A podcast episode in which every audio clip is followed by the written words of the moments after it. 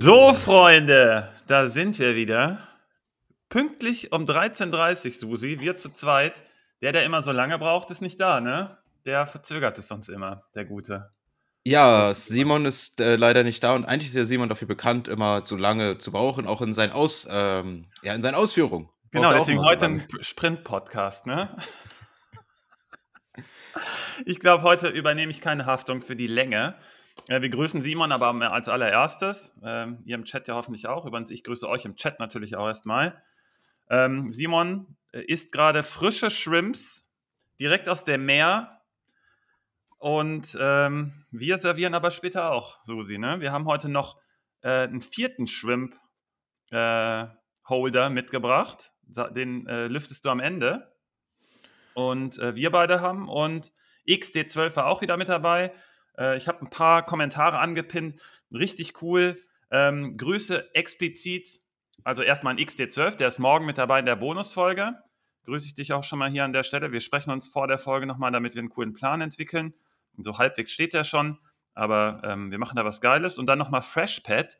Äh, Susi, der hat uns nämlich darauf hingewiesen, dass wir äh, Communio mal häufiger inkludieren sollten. Und zwar nicht unbedingt inhaltlich speziell darauf hinweisen, aber trotzdem auch diese Communio Community nochmal explizit ansprechen. Das fand ich einen richtig coolen Hinweis, weil ich hatte dann auch gestern schon geantwortet, alles, was die da machen, ist natürlich auch universell mehr oder weniger einsetzbar und dementsprechend auch für äh, Communio.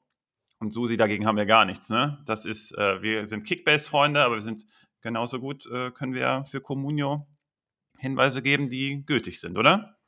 Ja, also das ist ja auch, ob man oder für einen Kicker-Manager, wo man jetzt ja auch die Winterpause, wo man neue Transfers äh, Mhm. durchführen kann, das äh, sind auch, also die Information, dass äh, die Vorhersage, die hat ja trotzdem eine gewisse Relevanz. Mhm. Was wir halt nicht können, ist äh, dadurch, dass wir beide halt kein Communio spielen, genau abschätzen, wie das Preis-Leistungs-Verhältnis der einzelnen Spieler ist. Da kann es manchmal eine kleine Differenz geben.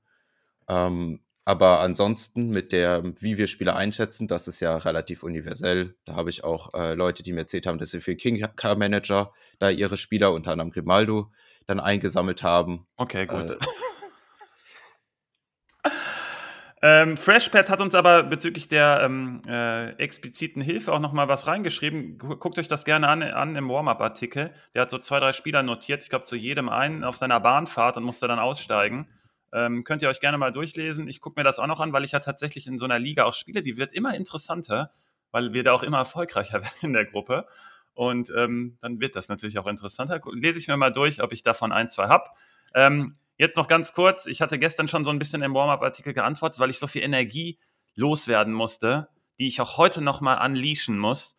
Ähm, ich gucke ja sonst nie Pokal, aber ich wollte mir gestern unbedingt mal den Pokal angucken, wie Dortmund das macht nach diesem völlig gruseligen Leverkusen-Spiel, ich, ich, ich spare mir noch ganz viel auf, aber das war gestern so ein Bankrott. Und dann wurde schon, wurden wir schon gefragt, ob Heidenheim oder Darmstadt, was die zweite ähm, Partie heute sein wird für dich, Susi, ob eine davon der Ligasnack sein könnte. Ich glaube, Dortmund ist der Ligasnack bald. Dortmund entwickelt sich zum Ligasnack, die stellen sich immer ganz tief hinten rein und äh, lassen sich dann auffressen. Ähm, naja, wir schauen mal, wie viel Ernst da wirklich drin steckt. Ich äh, lege mal den Zettel weg, Susi. Ich drücke mal hier auf den Knopf. Ich beginne nämlich mit meiner, mit Svenos Matchday Briefing.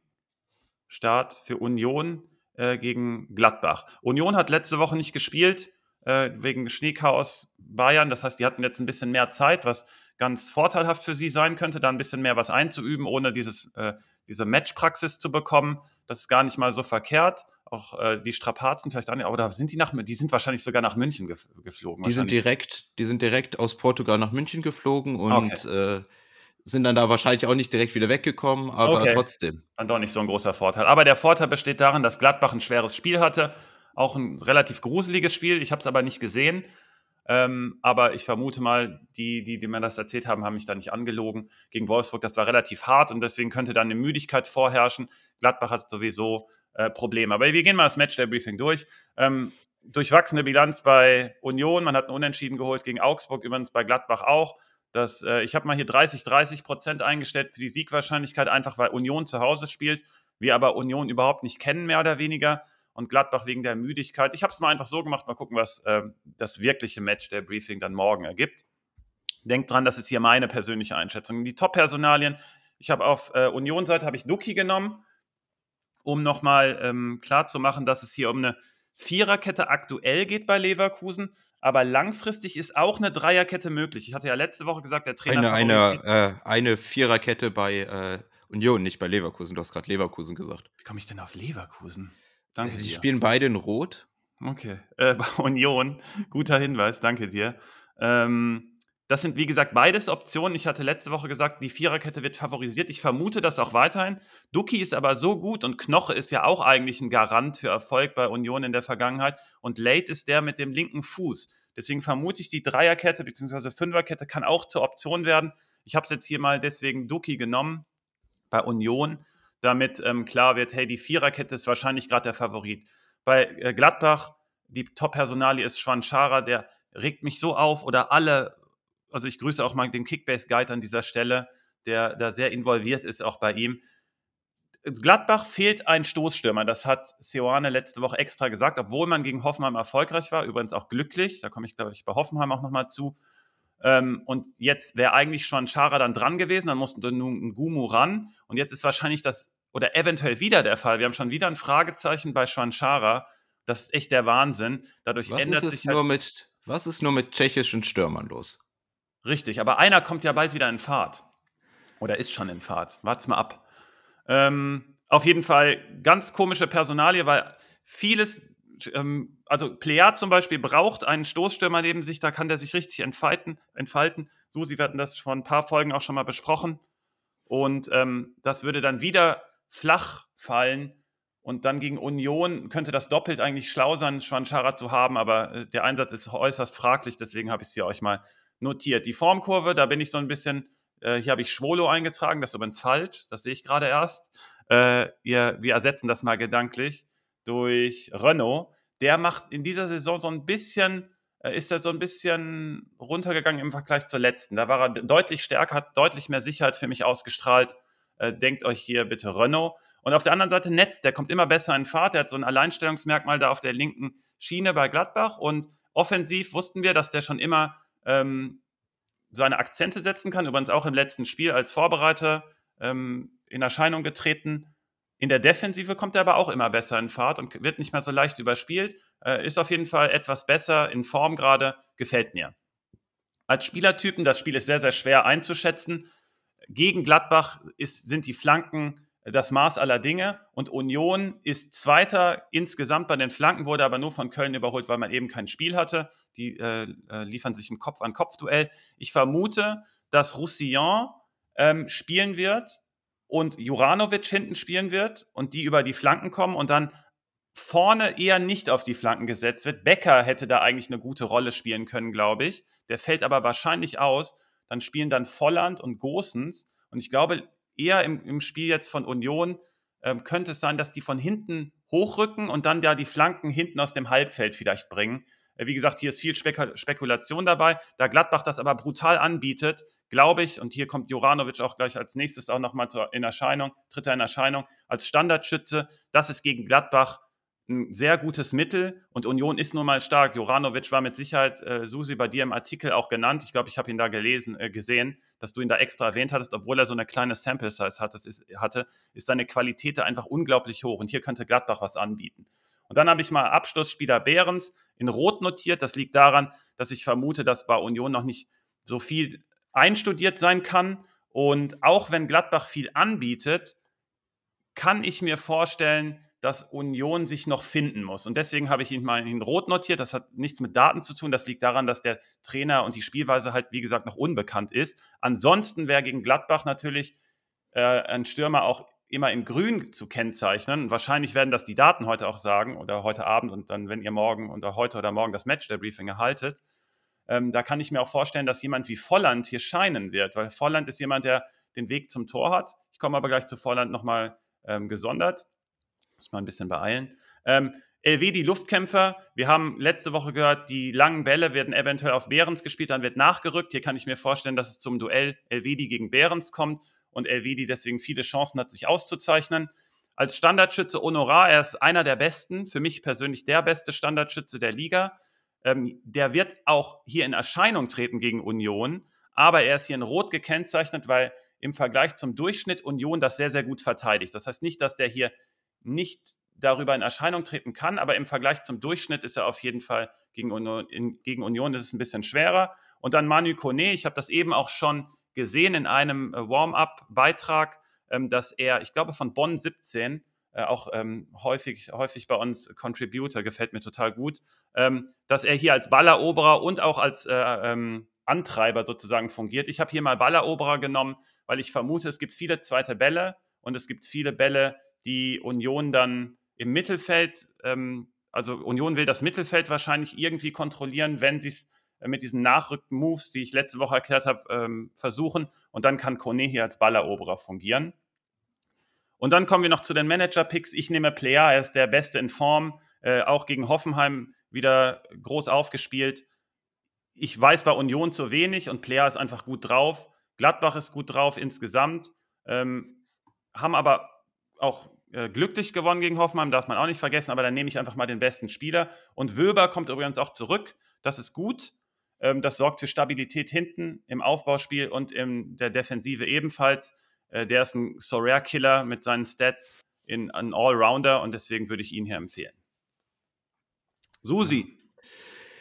Also, das ist halt eben das Problem bei Union. Wir haben mit dem neuen Trainer ein Spiel, Champions League-Spiel gehabt und mhm. dann das Bayern-Spiel halt nicht gehabt.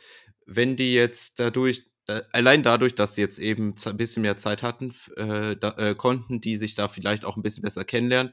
Innerhalb eines, wenn man ein, wenn wir uns vorstellen, dass da eine Mannschaft ist, die spielt Samstag, die spielt Mittwoch, die spielt Samstag, hm. da hast du mit Reisezeiten vielleicht einen Tag, wo du zwei Trainingseinheiten reinquetschen kannst, vielleicht drei.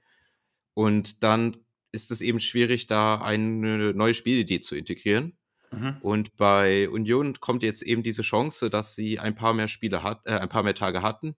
Und dann können wir vielleicht auch tatsächlich was Neues sehen. Äh, bis wir das aber gesehen haben, bin ich auch noch vorsichtig bei Union bei der Vorhersage. Was wir aber wissen, Unionsdaten sind besser als ihre, also ihre tieferen Daten sind besser als ihre tatsächlichen Ergebnisse gerade. Äh, in der Regel hat man ja einen äh, ja, eine Tendenz wieder zur Mitte zurück.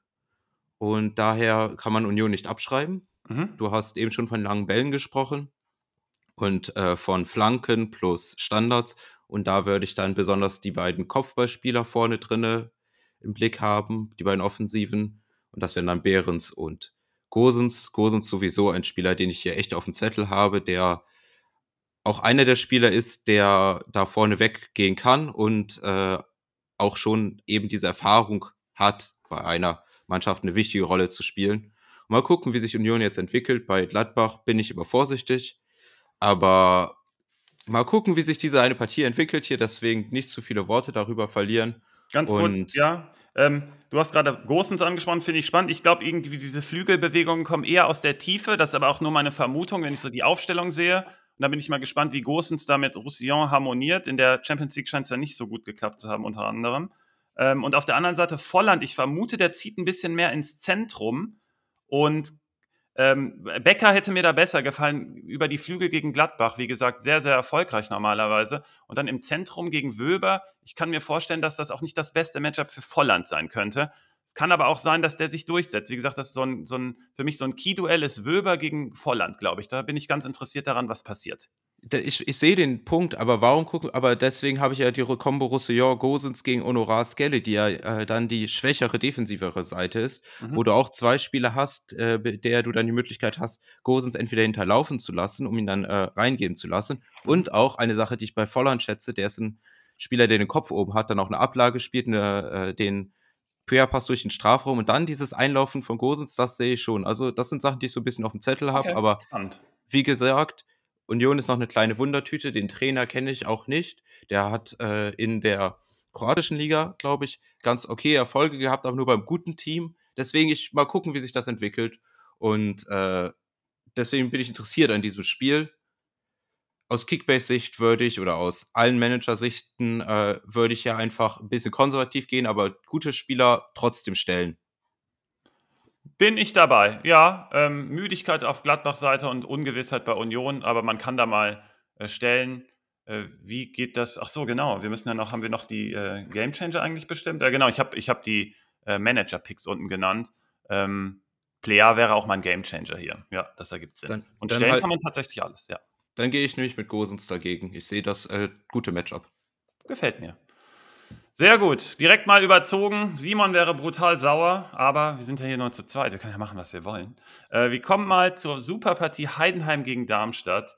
Und besonders auf Darmstadt-Seite, Susi, das wirst du wahrscheinlich ganz groß auch notiert haben. Das hat auch jeder. Das habe ich auch heute schon mehrfach gesehen. Als ich es vorbereitet habe, habe ich gesehen, ein Spieler durfte bei Darmstadt nicht fehlen. Und du sagst mir, welcher jetzt tatsächlich fehlt. Ähm, ein Spieler darf bei Darmstadt nicht fehlen. Ähm, ja, Melem fehlt und wohl auch länger. Mhm. Das ist äh, ein Bruch, wenn ich es richtig im Kopf habe, ein ähm, Wadenbeinbruch sogar.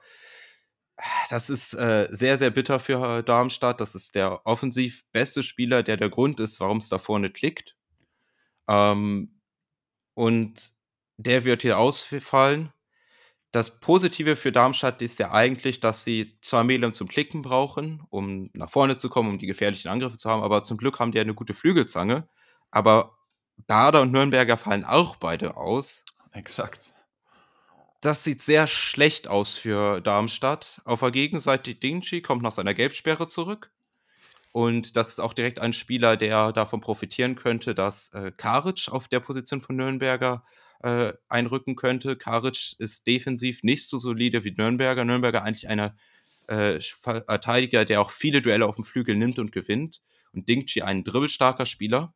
Das heißt, wir haben hier direkt aus einem schlechten Matchup ein gutes Matchup für Dingchi bekommen was positiv für Heidenheim ist. Ähm, zweitens, auch die Gegenseite Best mit äh, Beste hat hier dann auch ein gutes Matchup, dadurch, dass Bader auf der rechten Seite bei Darmstadt ausfällt, wird da Skarke erwartet. Skarke, ein interessanter Spieler, Meinung, Meinung nach auch, der jedoch sich nicht durch seine pure defensive Qualität auszeichnet, sondern eher dadurch, dass er so ein Hybridspieler ist. Mhm. Was bedeutet, dass Beste da ein bisschen mehr Freiräume bekommt und Darmstadt dann zu wenig Zugriffe auf ihre eigenen rechten Seite gehen Beste haben kann oder haben wird.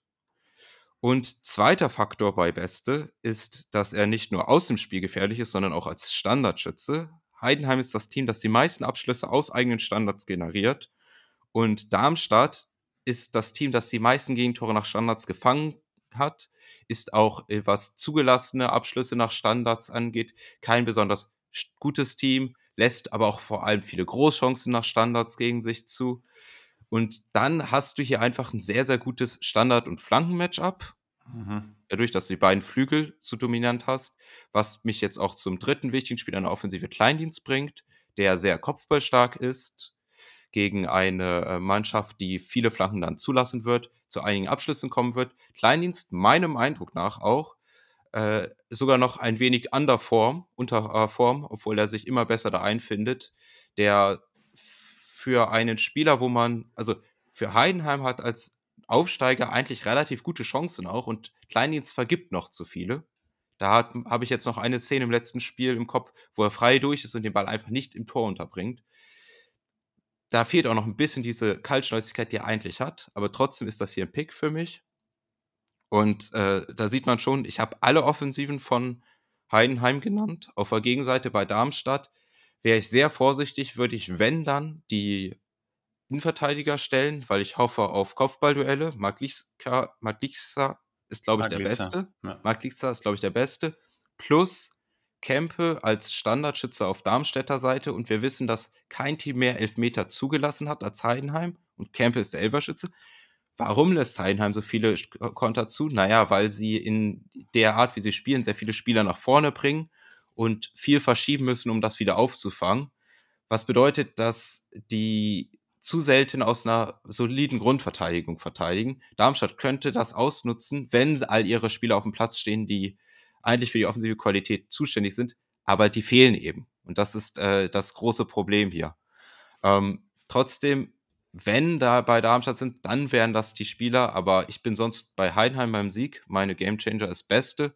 Und äh, nur um das jetzt nochmal abzuschließen, äh, dass äh, es noch mit Mainka und Gimpa zwei weitere Standardabnehmer gibt, die ich auch auf dem Zettel haben würde. Also ich würde hier Heidenheimer stellen. Ich glaube gar nicht, dass es so eine langweilige Partie wird, weil Heidenheims Spielansatz auch meiner Meinung nach äh, ganz interessant ist. Mhm, Nikolai mhm, 1904 hat uns auch nach der Einschätzung von Heidenheim und Darmstadt gefragt. Du hast es schon angesprochen, Svenno. Ähm, für mich ist Heidenheim ein Team, das ich einfach auch spannend finde, äh, das äh, da definitiv einen Shot hat, auch in der Liga zu bleiben. Und bei Darmstadt bin ich ein bisschen vorsichtiger. Bei Heidenheim kommt ja auch noch hinzu, Heidenheim hat noch nicht gegen die schlechteren Teams gespielt, die kommen jetzt erst noch. Ja. Und dann können wir mal gucken, wie es dann danach aussieht. Wie siehst du das denn, Sven, bei Heidenheim Darmstadt? Siehst du es auch so, dass Heidenheim eher das Team für dich ist, was du im Blick hast? Und äh, zweitens, siehst du ja noch doch noch eine Chance für Darmstadt, trotz der ganzen Ausfälle? Ähm, ich sehe wenig Chancen bei Darmstadt. Die haben mich gegen Köln überhaupt nicht überzeugt. Und jetzt fehlt, wie gesagt, Melem. Der hat natürlich in der Partie dann auch schon gefehlt. Ähm, ich sehe da, dass der immer den Zug in die Partie gebracht hat und das äh, Offensivspiel an sich gerissen hat. Und das, das ist im wahrsten Sinne ein brutaler Bruch für sie. Und Heidenheim, hast du auch gesagt, ist, da ist noch, mir noch unklar, wie sie es gegen etwas schlechtere Teams versuchen, weil es so wenig Spielzeit bisher gab. Aber du hast das schon richtig für mich herausgearbeitet, dass du da eher auf die Offensive gehen würdest als Darmstadt, das ist ja auch logisch. Da würde ich eher die Defensive stellen und rechne ihnen insgesamt weniger Chancen ein äh, äh, zu. Ähm, bei Heidenheim, wie gesagt, wir stehen da eigentlich, wir stehen da hinten eigentlich relativ sicher, glaube ich, gegen etwas schlechtere Teams. Das hat mir eigentlich ganz gut gefallen, auch wenn Maloney jetzt wahrscheinlich, Maloney wird ausfallen, ne? da liege ich doch richtig. Und das ist auch immer der Spieler gewesen, der die ganzen Zugriffe hatte. Das muss man auch erstmal kompensieren. Da gibt es eventuell eine Variante mit Gimba dann auf der 6 und ähm, da könnte dann Siersleben wieder reinrutschen für ein bisschen mehr Stabilität, dass man auf jeden Fall das Unentschieden mitnimmt. Aber man sollte ja auf Sieg gehen. Ich bin hier bei Nikolai, du hast eben das schon angesprochen, der hatte nämlich nach den Snacks gefragt. Für mich ist Heidenheim und Darmstadt kein Snack, auch für die Rückrunde, weil das war sein, so ein bisschen perspektivisch seine Frage. Und ich sehe alle, das habe ich letzte Woche nämlich auch schon angesprochen, ich sehe irgendwie keinen so wirklichen Snack in der Liga. Also da muss man sich wirklich anstrengen, um hier Siege einzufahren. Und ich teile dann zusätzlich Nikolais ähm, äh, Einschätzung noch, dass er Kleindienst als Gamechanger hat, den habe ich auch. Und die große Frage, die ich äh, gestellt habe an, hätte an dich, ist, ähm, ist das das Spiel, auf das man gesetzt hat, äh, dafür, dass man Beste behalten hat? Weil ihr habt ihn natürlich nicht behalten, weil ihr auf mich gehört habt und äh, richtig liegt, liegt. Aber wer es dann doch gemacht hat und ihn behalten hat, das könnte sein Spiel sein. Sieg Heidenheim für mich, aber Kleindienst ist so ein bisschen als Gamechanger noch weiter vorne. Der muss halt mal eine Chance machen. Ja, der ist äh, leider nicht so eiskalt, wie ich es äh, gehofft habe, aber der hat genug Abschlüsse für einen Stürmer. Also 2,3 Abschlüsse ist es jetzt nicht so überragend. Da haben andere Spieler, also äh, Chavanchara zum Beispiel, den wir eben gesprochen haben, oder auch Behrens, die sind bei fast drei Abschlüssen. Aber trotzdem äh, ist Kleindienst ein Spieler, der äh, eine Qualität vom Tor auch hat und äh, mal gucken, wie sich das dann weiterentwickelt. Du hast gesagt, Beste. Beste haben ich persönlich übrigens in meiner Liga gehalten und das ist jetzt nicht nur die eine Partie, sondern das sind die nächsten paar Partien, für die man sehr gerne Beste hält. Gut, jetzt sind wir ja doch auf Rot, weil du noch eine Runde gedreht hast, aber zu Recht, um nochmal Beste aus deiner Sicht zu beschreiben. Jetzt gehen wir zur dritten Partie und sind bei Köln gegen Mainz. Ähm, XD12 hat geschrieben, Beste übrigens zwei Scorer, das wollte ich euch nicht vorenthalten. Und dann gehen wir mal zu äh, Köln gegen Mainz. Ähm, ich bin mal gespannt, was du gleich dazu sagst. Ich äh, sag dir mal, wie ich das gesehen habe am letzten Wochenende bei Mainz, nämlich super positiv. Also für mich war äh, Mainz da, also ich habe ähm, bei Hoffenheim werde ich später noch sagen, ich habe es bei Gladbach eben schon angedeutet, dass das ein äh, etwas glücklicher Sieg war und aus Hoffenheimer Sicht eben eine unglückliche Niederlage und aus Mainzer Sicht kann man das nochmal potenziert sagen. Also Mainz hat hier eine, gegen Freiburg eine richtig gute Partie abgeliefert. Mir gefällt diese Viererkettenidee da hinten einfach. Man sieht sofort, dass man vorne einer mehr ist und das Spiel sofort breiter wird. Äh, ist wirklich, das passt super gut und besonders gegen Köln für mich, weil ich habe es gegen Freiburg ja schon angesprochen. Da habe ich vermutet, dass Gruder wirklich den Unterschied machen kann, wenn er ins Zentrum kommt. Und genauso ist es auch passiert. Und Freiburg steht dann aber noch relativ sicher, weil gegen Freiburg ist das halt da the, the way to go. Aber gegen Köln, die, die geben dir Raum auf dem Flügel, wo Gruder erstmal anfängt und dann lass, lässt Köln ja relativ viel Schnittstellenpässe zu. Und Gruder hat den Kopf oben und hat das auch gegen Freiburg versucht. Wie gesagt, das wurde dann noch wegverteidigt.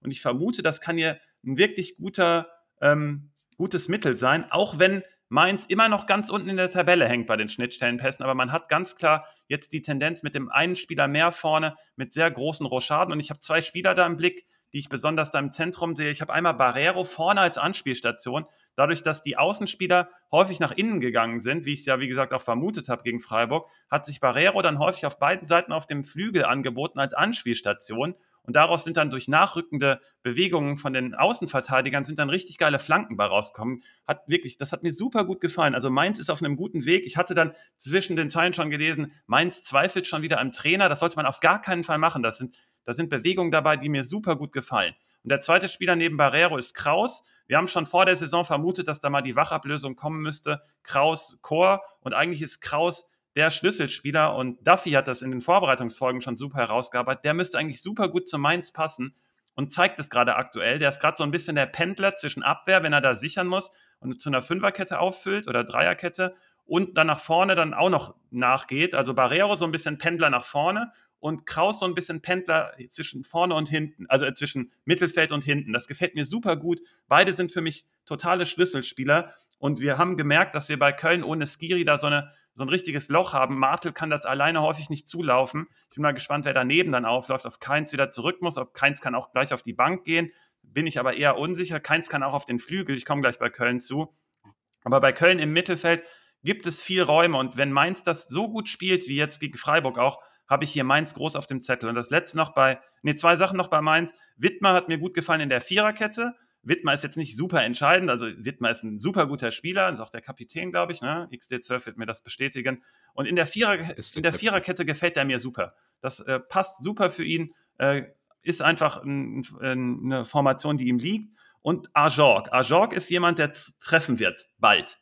Ich vermute, Ajorg wird bald scoren, wenn Frei, wenn's gegen, wenn Mainz so spielt wie gegen Freiburg, ist, ist zukünftig zu erwarten, dass Ajorg da gut bedient wird. Man hat aber auch Burkhardt, man hat Unisivo noch. Vielleicht spielen die auch irgendwann mal zusammen. Aber wenn Ajorg aufläuft, habe ich hier irgendwie auf dem Zettel, dass der hier schon scoren kann. Der hatte ziemlich viel Pech. Der hat auch, der ist irgendwie gerade noch, der sucht natürlich auch noch seine Form. Aber wenn er weiter solche Bälle bekommt, dann glaube ich, kann da der Knoten platzen. Aber er muss natürlich auch spielen. Wenn da die anderen reinrücken, ist es dann halt der, der reinrückt.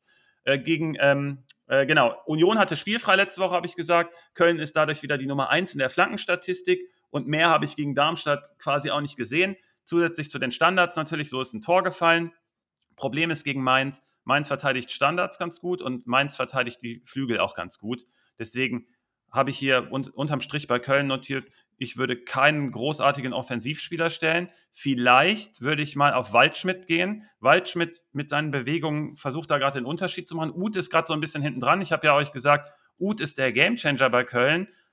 Scheint er aber nicht zu sein, zumindest nicht im Sinne von Baumgart. Und er setzt eher auf Waldschmidt. Ich würde auch auf Waldschmidt setzen dann, weil das so ein ähnlicher Typ ist. Noch ein bisschen mehr außen unterwegs als Uth. Uth so ein bisschen mehr zentral, aber Waldschmidt kann das auch zentral. Ich habe weiterhin Zweifel, auch wenn das letztes Jahr gut geklappt hat, bei Keins in der Mitte. Ich vermute, dass Keins, also ich glaube nicht, dass er rausrückt. Er ist auch der Kapitän. Ich würde es nicht machen an Baumgart Stelle. Es kann aber auch passieren. Aber wenn, würde ich ihn trotzdem nochmal links auf dem Flügel aufbieten, um da nochmal zu gucken. Ich habe, ähm, äh, genau, dann habe ich gesagt, wie gesagt, von äh, Köln würde ich eher keine Offensivspieler nehmen. Ich habe euch aber bei Mainz gesagt, das sieht schon viel besser aus. Da kann ich auch Offensivspieler nehmen.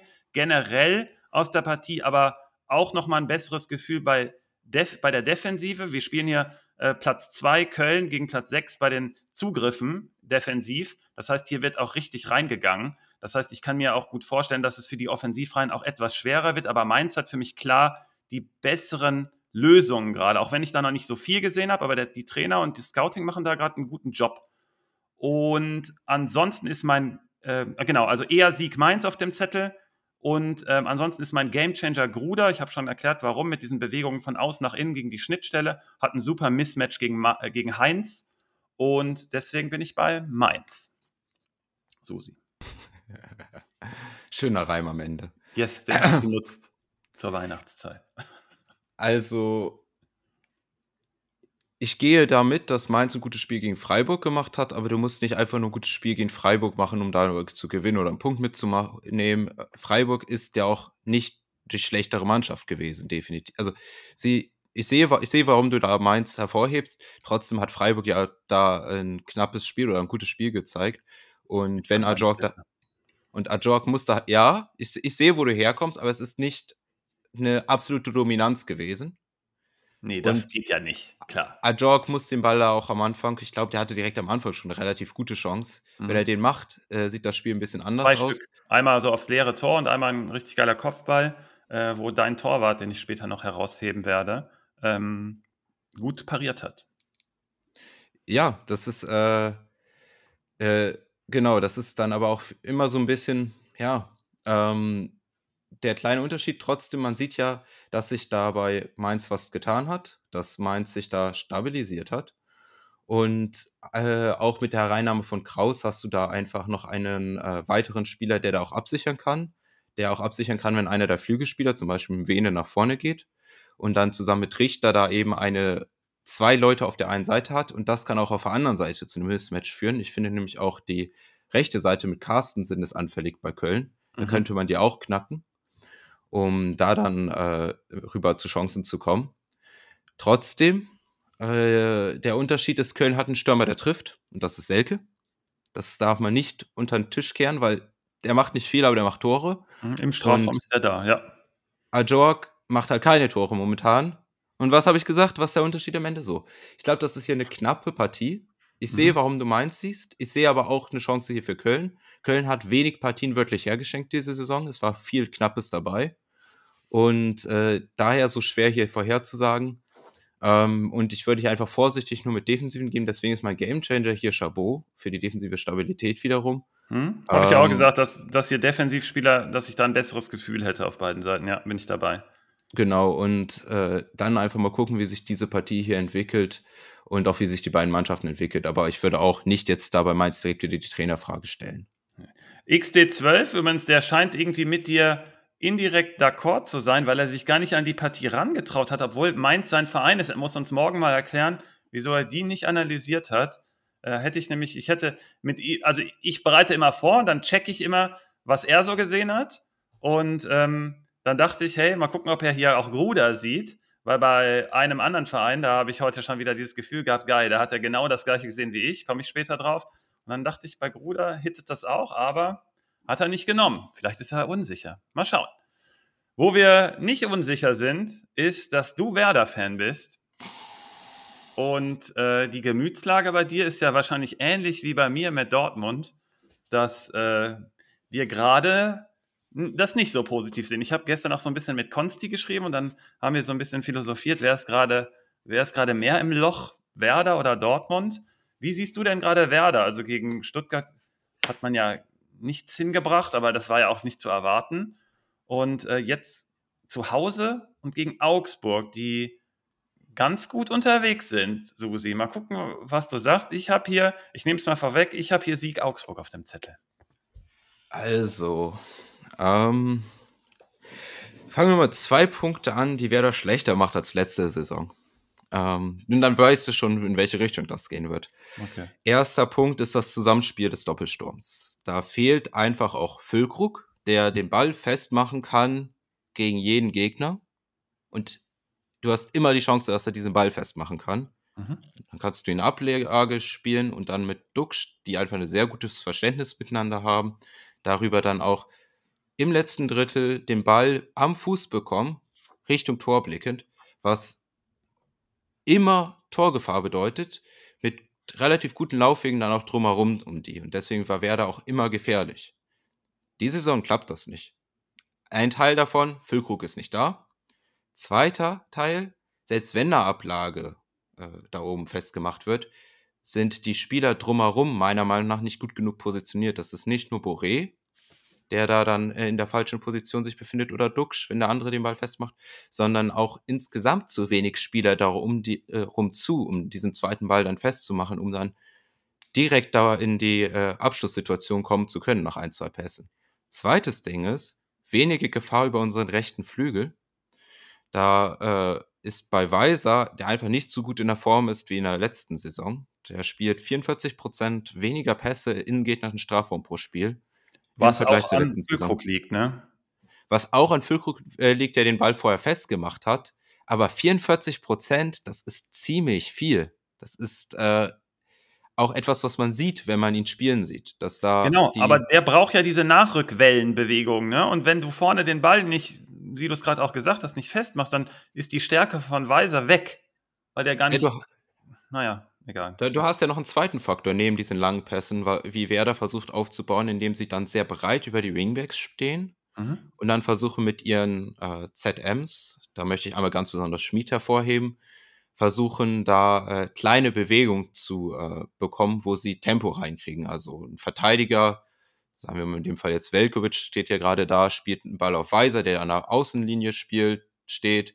In dem Moment läuft Schmied so halb schräg ein und Weiser kann direkt den Ball auf Schmied spielen, dann hinterläuft Weiser wieder und kann wieder angespielt werden. Solche Mechanismen sind ja auch typisch für Werder, aber das funktioniert wenig diese Saison und wenn solche Sachen funktionieren, dann hängt das in meinem Eindruck sehr von der Einzelleistung von unter anderem eben Schmied ab, der dann sich da gut aufdrehen muss, aber auch Weiser spielt da die falschen Pässe in den falschen Momenten und setzt den Sprint an, wenn er ihn nicht ansetzen sollte. Und das bringt mich jetzt nämlich auch zu etwas, was Augsburg gut macht, und hier einfach sehr wehtun wird. Und das ist dieses eine, ist dieses hohe Pressing oder beziehungsweise hohes und Mittelfeldpressing von Augsburg. Und wenn wir die Situation haben, dass du mit einem, mit einem Verteidiger wie Velkovic versuchst, äh, in der Kombination mit Weiser und Schmid da auf der rechten Seite dich durchzusetzen, wenn der Ball abgefangen wird, dann hast du schon deine ganze Mittelfeldlinie äh, ausgeschaltet, weil die sich quasi hinterm Ball befinden, aber der Gegner hat den Ball.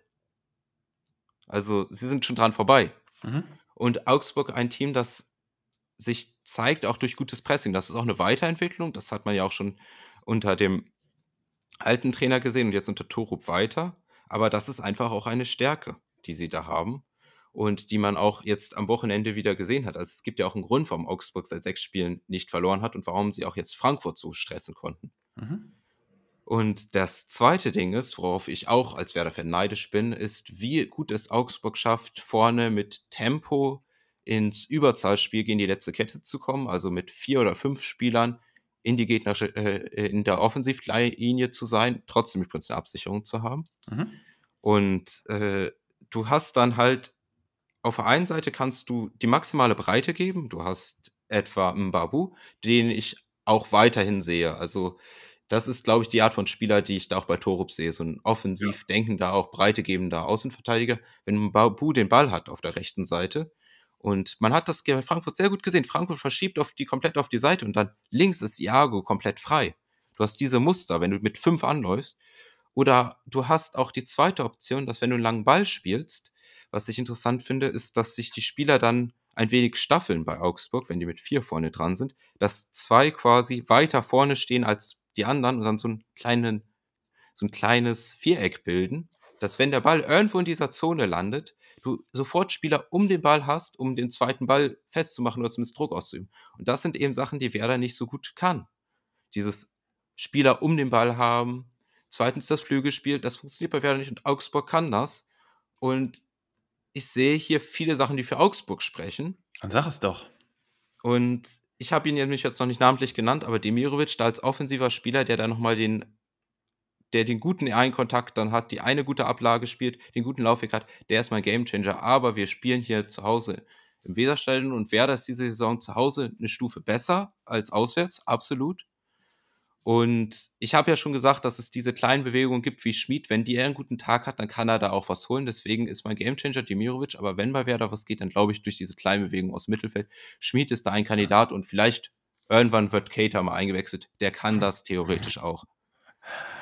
Ähm, dann mache ich es mal schneller hier. Ähm, Stark kommt wahrscheinlich meiner Meinung nach zurück. Ich hatte ja mal so eine Theorie aufgestellt gegen Leverkusen und dann noch gegen Stuttgart. Vielleicht äh, bleibt er noch draußen. Gegen Stuttgart kam er jetzt herein, hat einen Elfmeter verursacht. Ähm, aber jetzt gegen Augsburg vielleicht die Chance nutzen, da ein bisschen mehr Stabilität reinzubringen. Fragezeichen, Ausrufezeichen. Lass uns das mal beobachten. Äh, ich glaube, der wäre nötig in Topform. Ansonsten, ähm, du hast vom Pressing von Augsburg gesprochen, was ich wirklich richtig gut finde. Ich vermute, Werder, und so spielen sie es auch teilweise weiterhin, versuchen das Pressing zu überspielen, ohne diesen Zielspieler vorne zu haben. Dementsprechend ist das ein gefundenes Fressen, Fressen für die Augsburg-Innenverteidigung.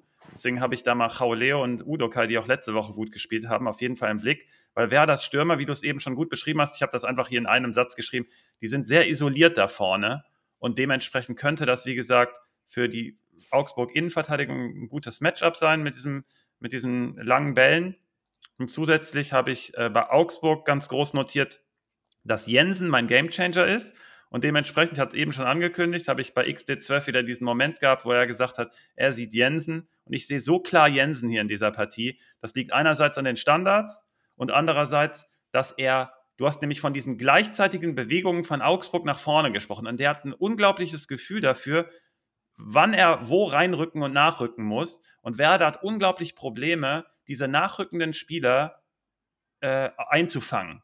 Und dementsprechend ist Jensen auch aus dem Spiel für mich ein super Kandidat hier in Erscheinung zu treten. Sieg Augsburg für mich und Gamechanger ist ganz Kai Jensen. Ich möchte aber noch, äh, also ich gehe da mit, ich möchte aber noch was anmerken. Ähm, ich Ach, finde, aus. Werder hat jetzt verloren gegen Leverkusen und gegen Stuttgart, dagegen kann man verlieren. Ja. Und in der Offensive sehe ich halt eben Probleme und da hoffe ich auch, dass sich da jetzt langsam Lösungen einstellen. Mhm. Stuttgart übrigens aber auch ein Team, was uns da so reingepresst hat. Also Stuttgart sah besser aus gegen uns als Leverkusen, definitiv.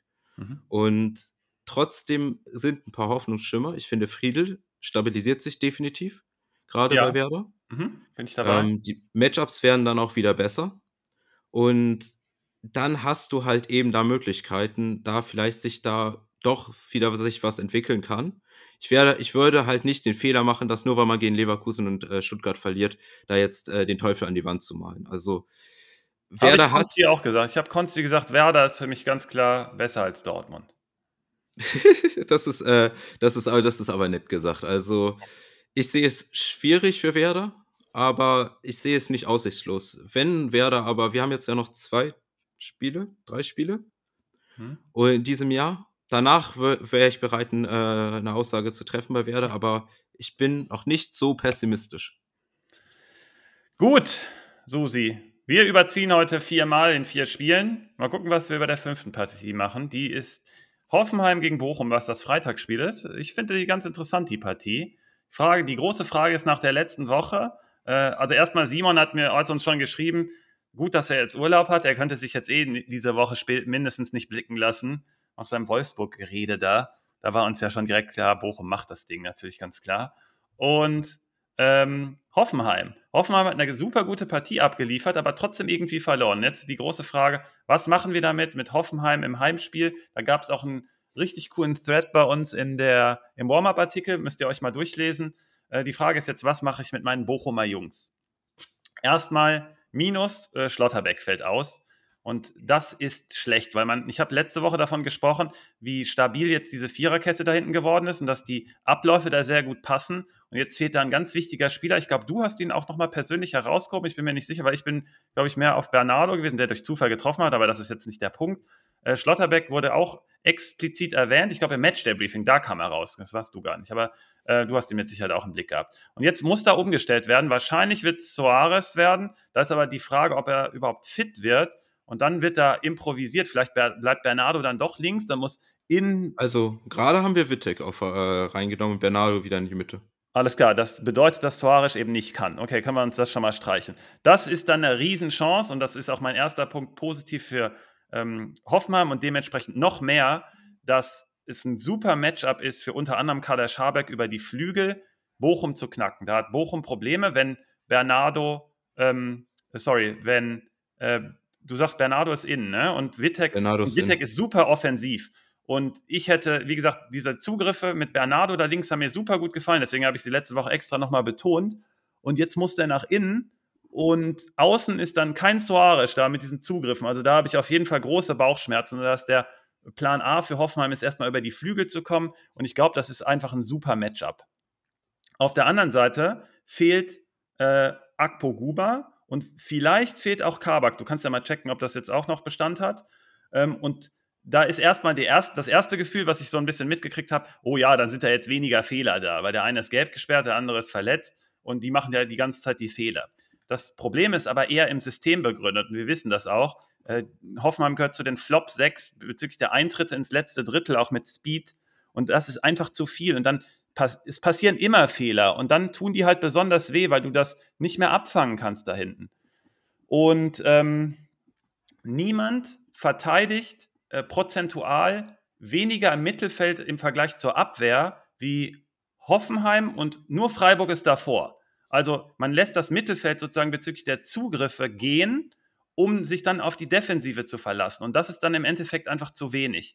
Und da hat ähm, Bochum im, im, in Gestalt von Stöger meiner Meinung nach die Chance, richtig gute Angriffe nach vorne zu fahren. Also erstmal Matchup äh, durch das Fehlen für Kader Schabek auf der einen Seite und auf der anderen Seite für Stöger äh, auch durch die fehlenden Spieler bei Hoffenheim.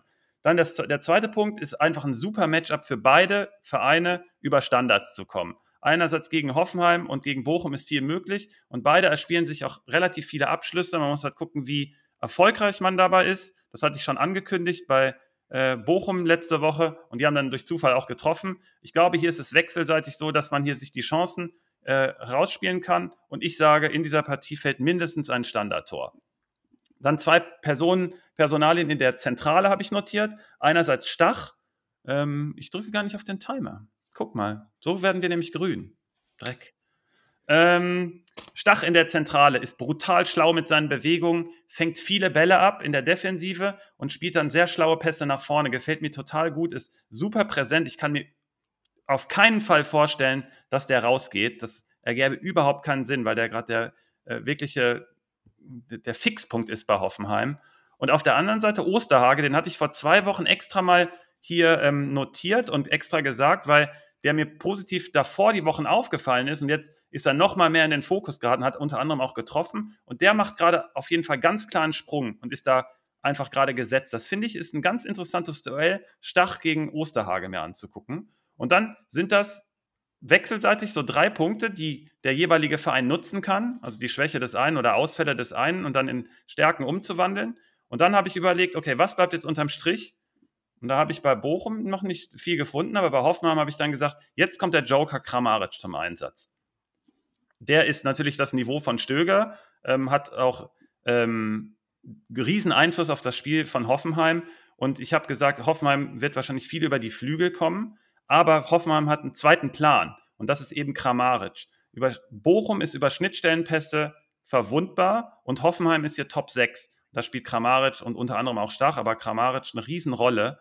Und dementsprechend ist er für mich das äh, Zünglein an der Waage, dass man jetzt auf Hoffenheim geht.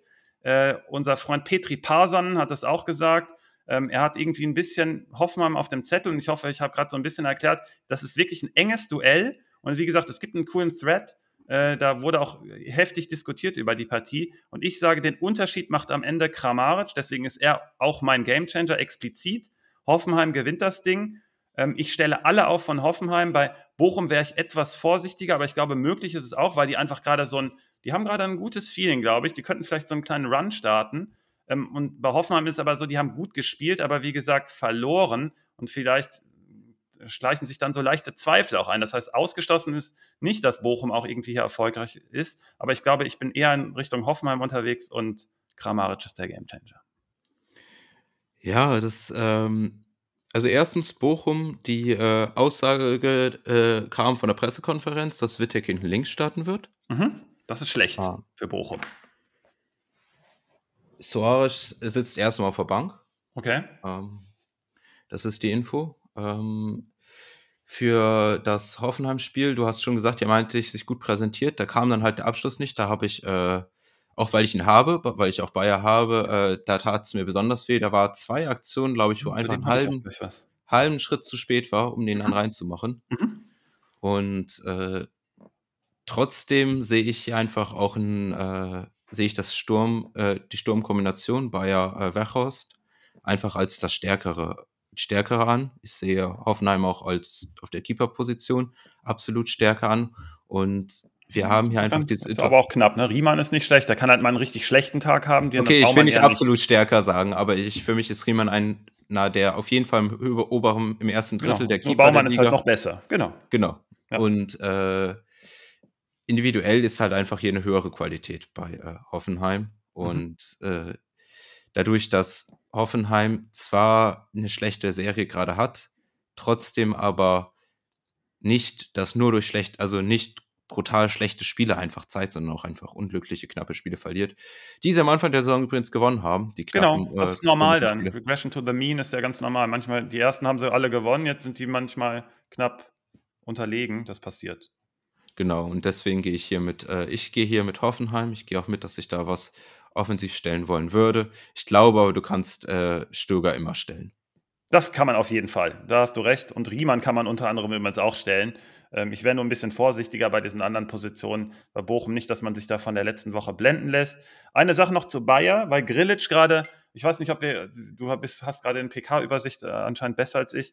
Ähm, Grillitsch ist gerade noch draußen bei uns gewesen in der VA, zumindest Anfang der Woche. Und da überlegen wir die ganze Zeit, wie kann der rein? Der wird vielleicht irgendwann mal in der Abwehrzentrale gebraucht. Da würde jetzt tatsächlich auch was aufgehen. Vielleicht versucht man es aber eher mit äh, Scholloy.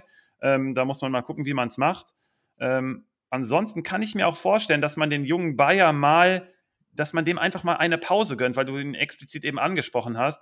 Ich glaube es nicht, aber es kann theoretisch sein, weil Stach ist unangefochten für mich, Prömel geht auch nicht raus und Kramaric geht nicht nochmal raus. Das war der Fehler von Matarazzo, der hat sich da mit Sicherheit irgendwas auch bei gedacht und Fehler in Anführungszeichen nur, aber Kramaric setzt sich auf jeden Fall jetzt nicht das zweite Mal hintereinander auf die Bank. Das heißt, das Mittelfeld steht, dann hat Grillitsch da keine Möglichkeit und wenn er ihn hinten nicht sieht, dann vermute ich, dass Kramaric vielleicht einen nach vorne rückt. Ich weiß, dass das nicht das, das die Strategie ist von Hoffenheim, aber vielleicht will er mal Bayer eine Partie rausnehmen. Nur, dass ihr es im Hinterkopf habt. Ich glaube nicht, dass es passiert, aber ihr habt es zumindest dann schon mal hier gehört. Ja, äh, das kann absolut sein. Übrigens, Fun Fact: ähm, Stach und Osterhage haben beide gleichzeitig Werder Jung gespielt. Ich glaube aber nie zusammen. Das heißt, die treffen beide, ne? Auch wenn sie nicht gegen Werder spielen. aber gut, immer wenn du das erwähnst, letzte Woche hat es auch wieder gepasst, aber das war auch einfacher. Jetzt, ja, ich, ich, ich will es ich nur hier mal herausheben, weil du hast ja. die Spieler beide herausgehoben. Mhm. Ähm, Alle Werder-Jugend. Wir haben das ja schon rausgefunden. Werder macht die beste Jugendarbeit anscheinend äh, aber nur bis zu einem gewissen Zeitpunkt. Dann schicken sie die Spieler einfach weg und äh, dann werden die überall Bundesligaspieler. Übrigens hier äh, äh, Kassam Loading. Kassam? Äh, Kassam, Kassam Loading. Nee, Moment, Chris für Champ schreibt, äh, Kramaric war angeschlagen letzte Woche. Ähm, ja. Der ja auch aus einer Verletzung kam. Das kann dann ja auch eben der Unterschied gewesen sein, dass du dann sagst, okay, dann kommt Kramaric halt eben erst von der Bank. Ja, der hätte aber auch locker spielen können. Und äh, naja, ähm, bleibt unklar, sagen wir es mal so. Äh, wir kommen zur nächsten Partie, Susi. Diesmal das sind wir grün geblieben. Ja klar, wie haben wir das denn nun geschafft? Ähm, Wolfsburg gegen Freiburg ist eine Partie, zu der Bonn 17 geschrieben hat, die hat absolutes Gruselpotenzial. Und das war auch mein Gefühl bei der Vorbereitung. Ich war mega froh, dass du die übernommen hast und ich nur die Einleitung machen darf und ein bisschen drumherum nachher noch abrunden darf. Ähm, Wolfsburg hat den Pokal gespielt und Freiburg hat jetzt gegen Mainz, du hast die anscheinend besser gesehen als ich, das heißt, ich vermute jetzt in der Kombination fehlende Müdigkeit dann auch, also, also Müdigkeit bei Wolfsburg und äh, bei Freiburg dann ein bisschen spritziger, plus du hast sie anscheinend besser gesehen als ich, dann müsstest du doch Freiburg hier voll auf dem Zettel haben, oder? Um. Ähm. Übrigens, noch ganz kurz, ganz wichtig. Du hast letzte Woche, hast du Atobulu angesprochen, Atubolu, so, so rum, ich äh, verwechsel die Atubolu, ja. immer. Ähm, hast du gesagt, auf den setzt du, der der wird sich schon mit seiner Qualität durchsetzen und hat das in der Partie, weil wir haben ja eben schon über die Partie so ein bisschen gesprochen und da hast du auch angedeutet, dass Ajorg da unter anderem eine Riesenchance hatte und Atu, Atu Bolu hat da sehr gut zugegriffen und äh, bei uns auch eine 1-5 bekommen. Also der kann es, Susi, und du hast es äh, prophezeit. Finde ich richtig stark. Ja, es ist äh, bei jungen Keepern, äh, ich meine, Nübel ist ja auch ein Beispiel dafür. Mhm. Der auch da mal seine Phasen hatte, wo es dann noch nicht gezeigt, äh, wo er es nicht konstant gezeigt hat, aber jetzt soll, spätestens jetzt sollte zum Beispiel Nübel klar sein, was für eine Qualität Keeper das ist, oder zumindest klar sein, dass es ein ernstzunehmender Keeper ist. Und Baatu Bulu sehe ich auch, dass er sich da weiterhin entwickeln kann. Mhm. Es ist immer ein kleines Wenn. Es ist ja eine Entwicklung. Es ist die Frage, wie es dann weitergeht, weil auch wenn er gut gehalten hat, waren da trotzdem kleine Unsicherheiten drinne und die verzeihst du halt dem Keeper vielleicht in der ersten Saison und dem verzeihst du dem Keeper vielleicht auch nur in Freiburg in der ersten Saison. Ja, ich glaube, das ist äh, eine sehr gute Aussage von dir, ja. Aber wenn das abgestellt wird, dann haben wir hier halt wieder einen starken Keeper in Freiburg und mal gucken, äh, wo sich das dann da entwickelt. Ähm, die Entwicklung bei Wolfsburg übrigens auf der anderen Seite ist nicht gut. Wir hatten angesprochen, dass sie gute Matchpläne hatten und dass sie auch im letzten Drittel gute Lösungen haben. Mhm aber nicht ins letzte Drittel konstant kommen, dass das äh, da definitiv Probleme gibt. Ja. Und statt dass es besser geworden ist, ist es sogar noch schlechter geworden. Da scheint, da sind auch die Lösungen im letzten Drittel schlechter geworden. Ich fand, dieses Wolfsburg-Unentschieden war echt glücklich. Da, äh, Welches äh, meinst du? Äh, das eine Tor, das eine Tor gegen Bochum, sorry. Ja, das war halt Das war 1-1, deswegen hatte ich das im Kopf. Wind hat das äh, sozusagen besorgt.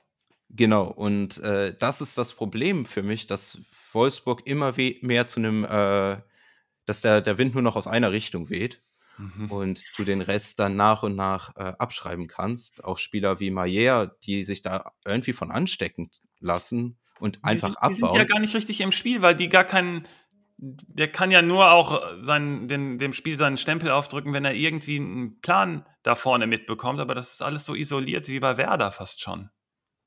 Ja, das, äh, ich würde sogar fast sagen, dass es noch schlimmer ist als bei Werder. Da relativ zu der Erwartungshaltung gehe ich da mit, ja. Ja, relativ zur Erwartungshaltung, relativ auch dazu, wie es mit den Spielern ist. Bei Werder würde ich aber argumentieren, da hat man eine klare Antwort. Warum funktioniert es nicht? Naja, wir haben sehr lange auf diesen Spielertyp Füllkrug gespielt und haben versucht, uns stellen uns jetzt langsam um und mhm. ein paar wichtige Spieler fehlen dann auch oder Sachen haben da nicht gegriffen. Also wir haben ja, äh, ja, ja Werder äh, braucht Mittelfeld. Ja, ja. Genau, aber so und bei Wolfsburg. Da gibt es keinen Grund dafür. Ja, ähm, so und wir wissen halt, Freiburg gewinnt gegen schlechte Teams. Deswegen habe ich Freiburg auf dem Zettel. Ähm, Aussage. Nach Zahlen. Freiburg ist ein Team, das viel flankt, drittmeisten Flanken in den Strafraum der Liga. Wolfsburg ist ein, lässt über 40 Prozent mehr Flanken in den Strafraum zu als der Schnitt der Liga. Gehören sie auch zu den schwächeren Teams. Du hast zwar eine gute äh, Luftkampfquote, dennoch, wenn du so viel anbietest, wenn du äh, nicht nur hohe Flanken, sondern auch mittelhohe und tiefe äh, und äh, flache Reingaben anbietest, das ist brandgefährlich und einer der Gründe, warum Wolfsburg Probleme hat. Ähm, zweitens, ähnlich, Freiburg zweitmeisten Großchancen aus Standards der Liga. Und Wolfsburg verteidigt, also Wolfsburg kriegt schon viele Standard, also lässt viele Standardabschlüsse zu. Hm. Im Schnitt ist es gar nicht so dramatisch, würde man sagen, sind sie irgendwie leicht unterm Durchschnitt, aber sie faulen auch noch übermäßig oft. Und diese Kombination ist einfach nicht gut. Das heißt, du lässt, gibst dem Gegner besonders viele Chancen. Und dann bleibt es halt wörtlich daran hängen, gewinnen deine Verteidiger die nötigen Kopfballduelle oder nicht. Hm, und letzte Saison übrigens ähnlich. Und da war Castells häufig genau da zur Stelle übrigens. Deswegen hat er so eine geile Saison gespielt. Ähm, auf den verlassen die sich da anscheinend. Aber du hast genau recht, die, die lassen viel zu viele Abschlüsse da auch zu.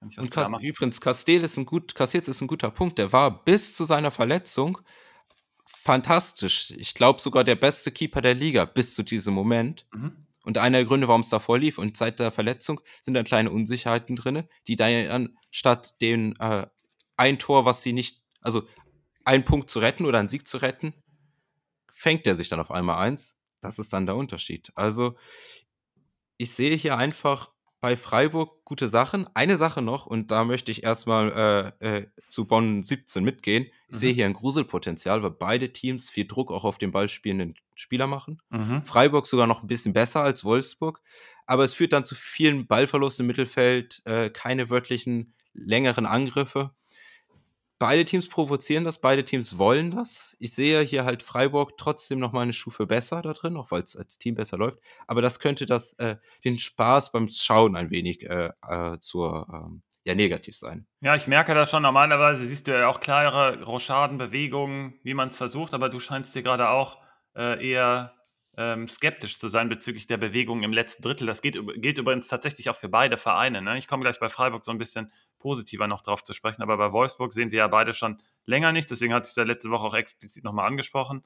Und äh, gegen Freiburg ist das schwer. Das hat ja Mainz jetzt auch erfahren müssen, dass es dann da zu keinen Toren kommt, obwohl man es irgendwie gut macht. Und wenn Wolfsburg es noch nicht mal gut macht, dann wird es doppelt schwer. Und wenn der Torwart jetzt auch noch auf der Höhe ist, dann äh, sehe ich hier kein Wolfsburg-Tor. Und bei Freiburg, das ist auch schwer. Also was die da vorne anbieten, ist nicht so viel. Deswegen Gruselpotenzial bin ich da voll dabei. Wenn du jetzt nämlich schon, also wenn, also interessant ist erstmal für mich, äh, ich finde Makengo ist ein spannender Spieler. Ich könnte mir vorstellen, dass er da weiter eine Chance bekommt. Hat mir auch ähm, in der Europa League war das, glaube ich ja, hat er mir gut gefallen. Und äh, spannender Spieler. Der wurde kritisiert von Teilen der Presse oder von Beobachtern, bezüglich der Partie von Mainz. Ich teile das nicht ganz. Der hatte ein ultra schweres Matchup mit Gruder und Markengo hat die Seite relativ gut zugemacht, aber diese Innenbewegungen, die hat er, die, die, die hat er dann begleitet teilweise und dann musste auch der, der Nebenmann halt auch zugreifen. Und ich sehe das gar nicht so. Gruder ist halt ein besonders guter Spieler und ich sehe das wie du. Markengo hat auf jeden Fall ähm, da gerade ein Alleinstellungsmerkmal als richtiger Linksverteidiger. Wenn man da diese Viererkette will, dann ich hätte kein Problem. Da bin ich wie beim Torwart unterwegs und dass bei Freiburg das halt möglich ist, dass man sich da gut entwickeln kann als junger Spieler. Ja, und das ist jetzt auch die Überleitung zu noch, also ich mache das einmal kurz meinen Punkt noch zu, mein Game Changer ist Grifo. Ich habe ja rausgearbeitet, warum Flanken etc., Standards. Aber jetzt möchte ich noch zu einer äh, Personalie kommen, wo wir mhm, auch, äh, auch, Fragen zu bekommen haben. Ähm, oder ich lasse mich so einleiten. Mir wurde angeboten, dass ich Höhler bekommen würde für mhm. relativ günstig. Und ich mhm. habe gesagt, nein. Weil ich glaube, dass es langsam Zeit für Merlin Röhl ist. Wie ja. siehst du das? Äh, also erstmal grüße ich Mac Mocker, damit ich das nicht vergesse, der letzte Woche ein paar wirre Scheine gespielt hat, weil er darauf gesetzt hat, dass Bochum gewinnt und war dann ganz happy. Ähm, ich glaube im Endeffekt, weil er irgendwelche Kombis gespielt hat, klappt das natürlich dann doch nicht. Ich habe euch ja Kombis verboten, aber so Scheinfreaks, die stehen natürlich auf solche Kombis. Und die, der, also wir müssen gleich mal hier eine klare Aussage treffen. Susi, ich habe hier eine Partie, in der alles möglich ist, aber ich habe ein bisschen mehr Freiburg und da ziehst du jetzt mit deiner Frage auch drauf ab. Wir haben ultra große Schwierigkeiten gerade einzustellen, bei uns auch in der VA, wer da vorne spielen wird, weil diese Spieler, die sind alle gut. Und jetzt habe ich mir überlegt, wer passt denn gegen Wolfsburg aber am besten? Wolfsburg hat ultra Probleme, wenn Spieler mit Potenzial, mit dem Gesicht zum Tor, das erwähne ich bei diesem Spieler ganz explizit, weil es diese große Diskrepanz gibt zwischen Höhler, der häufig die Anspielstation mit dem Rücken zum Tor ist, der sich dann auch gut rausdreht, der dann auch sehr gut als Verbindungsspieler sich eignet. Und dann aber Röhl. Röhl hat noch ein bisschen mehr Potenzial als Playmaker. Und Wolfsburg, da komme ich auf der, auf der anderen Seite mal drauf zurück. Du hast nämlich von dem äh, Problem in dem letzten Drittel gesprochen. Die haben weiterhin für mich Formationsprobleme mit dieser bekloppten Dreierkette da hinten. Ich verstehe nicht, wieso das niemand sieht. Kovac muss sich das doch angucken, dass das nicht passt. Das hat auch jetzt wieder, jetzt im Pokal hat man ja auch verloren. Das Spiel habe ich, wie gesagt, nicht gesehen. Ich weiß nicht, das war anscheinend ein Krampfspiel. Aber gegen Bochum, das, das, hat, das passt überhaupt gar nicht. Und äh, Freiburg hat clevere Spieler. Und ich würde als Streich, würde ich Röhl bringen ich habe das auch mit Ali diskutiert, lang und breit. Ich, also wir haben die Qual der Wahl da vorne. Ich bin voll auf Röhl, deswegen habe ich den auch überall gekauft, wo ich ihn haben kann. Und bin ganz confident, dass der sich durchsetzen wird, weil der so ein Element da reinbringt, was die anderen halt nicht haben. Und dann geht es darum, ob Höhler oder Gregoritsch. Und Gregoritsch kommt halt auch gerade in Fahrt. Also ich hätte Höhler günstig, hätte ich nicht abgelehnt, Susi. Aber das wird nicht so günstig gewesen sein, dass du ihn geschenkt bekommen hättest wahrscheinlich. Aber ansonsten bin ich voll bei dir und gehe auf Röhl und gerade auch für diese Partie, aber ein großes Ausrufezeichen dahinter oder Achtungszeichen. Das ist ein Dreikampf da vorne. Das kann in jeglicher Kombination sein. Und Streich ist auch dafür bekannt, dass er einfach mal Spieler auf die Bank sitzt. Zum Beispiel Grifo war jetzt auch äh, unangekündigt, mehr oder weniger. Klar, der rückt, manchmal rückt er raus, aber man muss ja auch immer auf ihn setzen, weil der tatsächlich der, einer der besten Spieler da ist. Aber ähm, ich würde langfristig auf jeden Fall auf Röhl gehen und für diese Partie kurzfristig könnte das für mich auch passen. Ähm, könnte auch mein Gamechanger sein. Nee, mein Gamechanger, genau, könnte sein bei Freiburg, aber mein wahrer Gamechanger ist bei Wolfsburg, weil das Wind ist. Weil irgendwie, also der ist im wahrsten Sinne der Gamechanger, weil wenn da bei Wolfsburg was gehen soll, macht es halt Wind zu Hause. Und ansonsten äh, bin ich hier bei Freiburg, wäre ich unterwegs und habe ein bisschen mehr Freiburg, aber alles ist möglich. Also, ich würde da, ich, wenn ich einen Schein machen würde, würde ich diese Partie nicht äh, behandeln. Gut, guter Hinweis, weil ich habe hier geschrieben, alles ist möglich und deswegen würde ich diese Partie nicht wählen. Genau. Genau, und ähm, ich finde eben Merlin Röhl ist auch ein sehr, sehr spannender Spieler. Du hast es so schön gesagt, mit einem Blick zum Tor, der auch gut dann eine Wendeablage gespielt wird, den Ball dann da nehmen kann. Ähm, mal gucken, wie sich das bei Freiburg ist. Es gibt ja auch eine, äh, es gibt ja auch Optionen, dass du äh, mit drei Offensiven spielst in einer Form oder der anderen. Mhm. Wo du dann ja alle unterbringen kannst. Dann gibt es ja noch Salai, der wieder fit ist. Exakt. Also, äh, das ist Und da alles ein bisschen schwierig. auch, ne? Die laufen da alle rum. Also, ich würde, um ehrlich zu sein, bei so Managerspielen ein bisschen Abstand davon nehmen, weil du nicht so viel Upside hast und trotzdem viele Möglichkeiten, dass es sich nicht lohnt. Bin ich dabei. Äh, vielleicht, vielleicht in einem, in einem Challenge-Modus vielleicht einen ganz günstigen mal nehmen Und ähm, ihr müsst uns mal sagen, weil ihr ja von Comunio auch gesprochen habt, wie teuer die Spieler da so sind. Da würde man dann so ähm, preis-leistungsmäßig mal gucken, ob da einer noch relativ günstig ist, der dann, wie gesagt, seine Spielzeit erhält. Dohan läuft da auch noch rum. Ne? Die haben da wirklich die Qual der Wahl und Freiburg ist einfach ein stabiles Team. Nicht so gut gestartet, aber wir haben herausgefunden, dass besonders gegen die schlechten Teams so ist. Also gegen die guten Teams eher verloren wurde und gegen die schlechten ist man eher auf der Höhe, auch wenn man gegen Darmstadt nicht gewonnen hat. Aber gegen Mainz hat man es wieder irgendwie geschafft und jetzt gegen Wolfsburg eher auch Freiburg, Susi. Ja. Dann drücken wir mal auf Stopp und jetzt sind Gut, wir. Ja, jetzt sind wir bei den. Das ist äh, ein schöner Spieltag, weil wir so ein paar Partien haben, die so ein bisschen schwierig sind. Und jetzt haben wir aber da sind wir sehr schnell durchgegangen, ein bisschen Zeit gespart äh, für ja, die äh, Warenbau. Locker durch. Nee, musste, das muss man dann aber auch sagen. Susi, du bist da ein Verfechter, ganz klar. Du sagst, wir sollen dann uns nicht nur auf die Top-Partien konzentrieren, sondern besonders, wenn die, wenn die in Anführungszeichen etwas schlechteren Teams gegeneinander spielen, muss man die ja auch gerade nochmal ausführen, damit man da weiß, hey, wir haben hier diese Top-Partien, vielleicht nehme ich da aus der einen oder anderen Partie nämlich keinen und nehme dann lieber einen aus diesen kleinen. Deswegen genauso legitim, das lang und breit zu behandeln, besonders wenn Simon nicht dabei ist und auf die Uhr guckt. Ähm, sind wir jetzt bei einer Top-Partie trotzdem angelangt oder ist das doch keine? Ich drücke mal auf den Knopf, das wird hier mit Sicherheit ein bisschen länger dauern, vielleicht aber auch nicht. Ich versuche mich mal im Zaum zu behalten. Also erstmal, das, was Dortmund gerade anbietet, ist absoluter Steinzeitfußball. Jetzt spielt man ja schon wieder gegen eine Top-Mannschaft und die Gefahr ist anscheinend groß, dass man noch, dass man schon wieder so macht.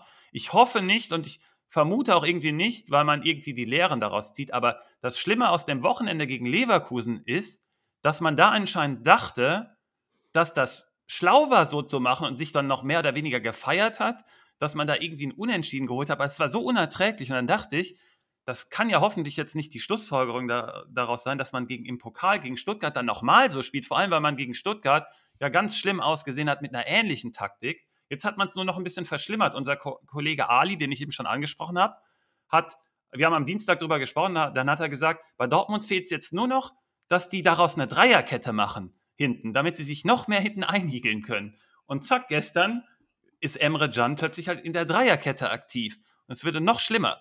Also, da, mir fällt dazu nichts mehr ein. Dortmund hat sich so eine Nische erarbeitet für, für Top-Spieler, für junge Spieler, da irgendwie attraktiv zu sein und dann dieses Sprungbrett zu sein. Weil Dortmund hat keine Chance auf den Titel so. Also letzte Saison, das war ein Ausreißer. Man sieht ja auch jetzt warum. Ich habe ja lang genug gemahnt. Jetzt sieht es auch jeder. Jetzt, jetzt ist es mir schon fast peinlich, dass ich da immer so draufhauen müsste. Aber also das ist ja klar. Also wenn sich so ein Bellingham vor, also wenn das, wenn, die, wenn Bellingham, Bellingham als junger Spieler sich jetzt Dortmund angeguckt hätte im Vergleich zu damals, dann hätte der sich jetzt nicht für Dortmund entschieden, wenn er solche Partien guckt wie jetzt am Sonntag oder gestern. Das kann man, das kann man ja nicht mehr ertragen. Das geht ja gar nicht mehr. Aber ich habe Licht am Ende des Tunnels. Ich habe nämlich ein paar Infos ausgegraben. Jetzt sind schon ein paar sind davon schon an die Oberfläche geraten. Aber die sind auch relativ gesichert. Also, äh, Kehl bekommt im Winter das wurde auch schon vor der Partie gestern übrigens beschlossen anscheinend. Also die, also man weiß nie zu 100 Prozent, ob es stimmt, aber ich sage mal zu 99 Prozent kann ich meiner Quelle vertrauen. Also Kehl bekommt im Winter mehr Kompetenzen, weil Watzke intern Fehler eingeräumt hat und das ist wirklich ein Novum bei uns. Ähm, Watzke ist eher sehr, sehr überzeugt von sich, das ist ja auch legitim und sollte man auch so machen, aber ähm, Kehl bekommt mehr Kompetenzen im Winter. Der hatte vor der Saison schon auf zwei, drei Sachen hingewiesen, dann durfte er das nicht machen. Ähm, darf er aber jetzt wohl. Das heißt, sprich, Außenverteidiger wird da interessant. Ein Hinweis noch, weil ich das gerade angesprochen habe mit im Sommer. Wir hatten da ja so ein bisschen hinterfragt, wieso Füllkrug ähm, verpflichtet wurde. Orlers Werte, also die Fitnesswerte, sind wirklich schlecht. Das ist dokumentiert intern, dass die gar nicht passen. Eventuell ist da sogar der Afrika Cup in Gefahr. Das kann ich mir zwar nicht vorstellen, aber der kämpft extrem mit den Nachwirkungen seiner Krankheit. Und ich wünsche ihm da alles Gute. Das ist viel wichtiger, als dass Dortmund da irgendwie Punkte holt oder so. Aber das erklärt dann nochmal diese Füllkrug-Verpflichtung auch. Und dann auch so ein bisschen das Verständnis, dass Kehl halt nicht seine ganzen Außenverteidiger-Ideen durchziehen konnte, weil man vorne, und das verstehe ich dann auch, dass man einfach für vorne jemanden brauchte. Und Füllkrug ist halt der Spieler, man hat es gegen Leverkusen dann auch wieder gesehen, dass er da als Anspielstation da war und dann den Treffer ähm, vorbereitet hat. Ähm, Watzke wird wohl ähm, 2025 abgelöst. Das ist, habe ich auch gehört. Und Nachfolger weiß ich schon wohl, aber sage, darf ich jetzt nicht sagen. Ähm, ist aber ganz interessant, weil da Ablösen eventuell im Gespräch sind. Ähm, dann kann ich euch eine Info sagen aus dem, äh, vom, vom, vom, vor dem vierten Spieltag. Da habe ich ganz klar aus Dortmund gehört, dass Terzic heftig, heftig wackelt. Und man hat gegen Freiburg, also vor der Freiburg-Partie war das. Und ähm, dann hat Dortmund ja 2-2, hat es ja 2-2 gestanden und Höfler hat die rote Karte bekommen. Und bis dahin war Freiburg eigentlich voll dran. Ich vermute, da wäre es schon eng gewesen für Terzic, geworden für Terzic.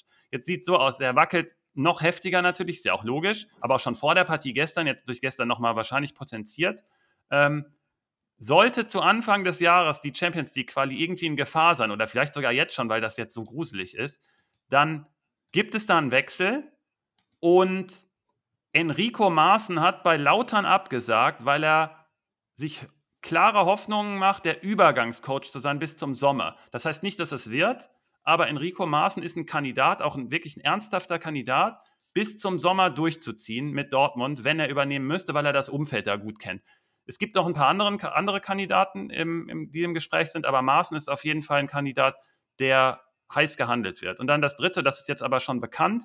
Ähm, mit Sancho ist alles klar auf der Menu-Seite. Es ist auch alles ausverhandelt, alles, äh, was ausverhandelt werden muss. Es liegt auch Sancho alles vor, der muss nur noch unterschreiben. Das heißt, ich halte es für sehr wahrscheinlich, dass wir uns für uns Manager ist das interessant, dass Sancho im Winter kommen wird. Danach sieht so aus, aber er muss, der wird vielleicht aus Saudi-Arabien, wird da irgendwas noch kommen und dann nimmt er dann doch das größere Geld, keine Ahnung. Aber er hat, der Ball liegt bei ihm. Ob das verrechnet wird mit Malen ist, kann sein. Das ist auf diese Information ist übrigens auch wahr. Äh, Manu hatte anscheinend irgendwie Interesse. Ich persönlich würde Manu das nicht empfehlen, aber kann ja trotzdem sein. Man versucht aber unabhängig davon ja Malen auch abzugeben. Aber das sind nur ein paar Infos, die ich äh, äh bekommen habe. Das heißt, Licht am Ende des Tunnels. Und ähm, weil die Frage, die große Frage war nämlich, kann das in dieser Konstellation mit Dortmund so passieren? Ich habe ja gestern auch schon so zwei, drei Sachen beantwortet im Warm-up-Artikel. Und ähm, da war ich, wie gesagt, so energiegeladen. Ähm, in der Konstellation nicht. Das passt überhaupt nicht mehr. Die, die sind völlig, also die, da passt gar nichts mehr. Man kann sich nicht so hinten reinstellen. Kommen wir mal ganz kurz zu der Partie. Äh, Susi, ich mache das jetzt mal hier im Schnelldurchlauf. Mein Zettel ist ja auch voll mit Sachen. Äh, du musst mir mal helfen hier gleich, das zu ordnen, gedanklich. Äh, die Ausfälle bei Dortmund wiegen jetzt noch mal schwerer. Jetzt hat man noch einen der besten Spieler verloren mit Riasson. Wahrscheinlich ist Sabitzer auch dann raus. Und ähm, das macht das Ganze nicht besser, weil dann spielen Özcan und Can dann nebeneinander und dann ist noch weniger Offensivpower. Das passt, passt mir überhaupt nicht. Zusätzlich Beino Gittens, der eigentlich der Lichtblick ist, ist in der Defensivarbeit einfach, hat er noch Schwächen, sagen wir es mal so. Und dahinter stellt man jetzt Sense Baini auf und Meunier, ähm, da hätte ich mit Riasson auf jeden Fall schon ein besseres Gefühl. Aber ähm, Wolf fällt ja auch aus. Das ist jetzt nicht die große Stütze. Das ist jetzt vielleicht auch gar nicht so schlimm, dass der ausfällt. Aber Sense Baini und Meunier als Combo äh, gegen Leipzig, weiß ich auch nicht. Das klingt nicht gut. Äh, warum ich nicht so tief stellen wollen würde als Dortmund, liegt daran, dass Hummels und Schlotterbeck ihre Qualitäten halt eigentlich in der Viererkette auch haben und auch ein bisschen mehr Spielgestaltung zu übernehmen, auch ein bisschen höher zu stehen. Das ist gerade deren Stärke, dass man das so rausnimmt, verstehe ich nicht. Natürlich sind dann die Werte, und deswegen wird Hummels auch gerade so gelobt, dass er so gute Werte hat und gegen Leverkusen alles so gut wegverteidigt. Ja, klar, weil das auch einfacher ist. Das haben wir schon im Podcast schon ganz häufig thematisiert. Wenn man tiefer steht, ist es viel einfacher, viele Defensivaktionen also, zu sammeln. Ja, ich gebe dir da recht, das ist einfach, ja, aber ich möchte da jetzt einmal was klarstellen. Ne? Also, Hummels spielt eine, ist fantastisch in Form Genau. Gegen Stuttgart hat er eine schlechtere Leistung gehabt. Warte doch mal. Ja, ja, warte doch mal. Ich, ich, bin, ich bin bei dir. Aber du, du, du beraubst ja, weil Hummels eben so gut in Form ist, das hat der Simon letzte Woche auch nochmal so rausgehoben, beraubst du ihm seine absolute Stärke oder beziehungsweise nutzt du seine Stärke gerade gar nicht, weil du so tief stehst, dass Hummels leider gestern einen Fehler gemacht hat und gegen Leverkusen, das unentschieden, weil er sich da falsch bewegt hat, geht auch auf seine Kappe, also nicht auf seine Kappe alleine, aber er hat, er hat gegambelt hinten und hat dann den Weg für Schick frei gemacht, weil Kusunu übrigens mega smart gespielt hat, weil jeder hätte vermutet, dass der Ball nach außen geht, Hummels auch. Also der Gamble war schon auch okay, aber geht dann halt nach hinten los. Das liegt aber daran, dass wenn du so tief stehst, kriegst du so viele Chancen gegen dich. Dann natürlich ist Hummels so gut, wenn er 90% der Bälle holt, dann ist das natürlich top. Aber ein Fehler wird dann halt leider doch bestraft, weil man sich das selbst einbrockt. Am gestern war der 48-jährige Marco Reus, war so ein bisschen die Hoffnung. Der hat so ein bisschen gezeigt, äh, dass dann irgendwas gehen könnte. Das ist auch meine Hoffnung für die Partie gegen Leipzig jetzt, weil Leipzig Zugriffsprobleme hat gegen Spieler, die vertikale Läufe machen. Und Brandt und Reus sind Kandidaten dafür, das zu zeigen. Wie gesagt, Reus ist gestern ein, zwei Mal in der Spitze da aufgetaucht, wie er es auch gegen Leipzig machen könnte. Da hat Leipzig auf jeden ist Leipzig leicht anfällig. Leipzig hat wenig Probleme. Umschalten gegen RB sonst ist super schwer, weil man gegen Pässe, also gegen, gegenüber Pässen ist, ist äh, Leipzig relativ äh, stabil, aber mit diesen Läufen hat man mit individueller Klasse hat man teilweise Probleme. Und wenn Reus und Brandt das irgendwie auf den Platz bringen, könnte da was gehen. Dortmund ist total anfällig bei Vertikalpässen. Also ich habe mal die Top 5 in Anführungszeichen, da habe ich Dortmund einfach mal mit reingenommen. Das sind die Top 4, Leverkusen, Bayern, Stuttgart und RB. Und dann als fünfte Mannschaft Dortmund. Die Vertikalität gegen diese Mannschaften, also die, die anderen vier sind Plätze 1, 2, 3 und 4 in der Liga, also die lassen am wenigsten zu dieser Bewegung.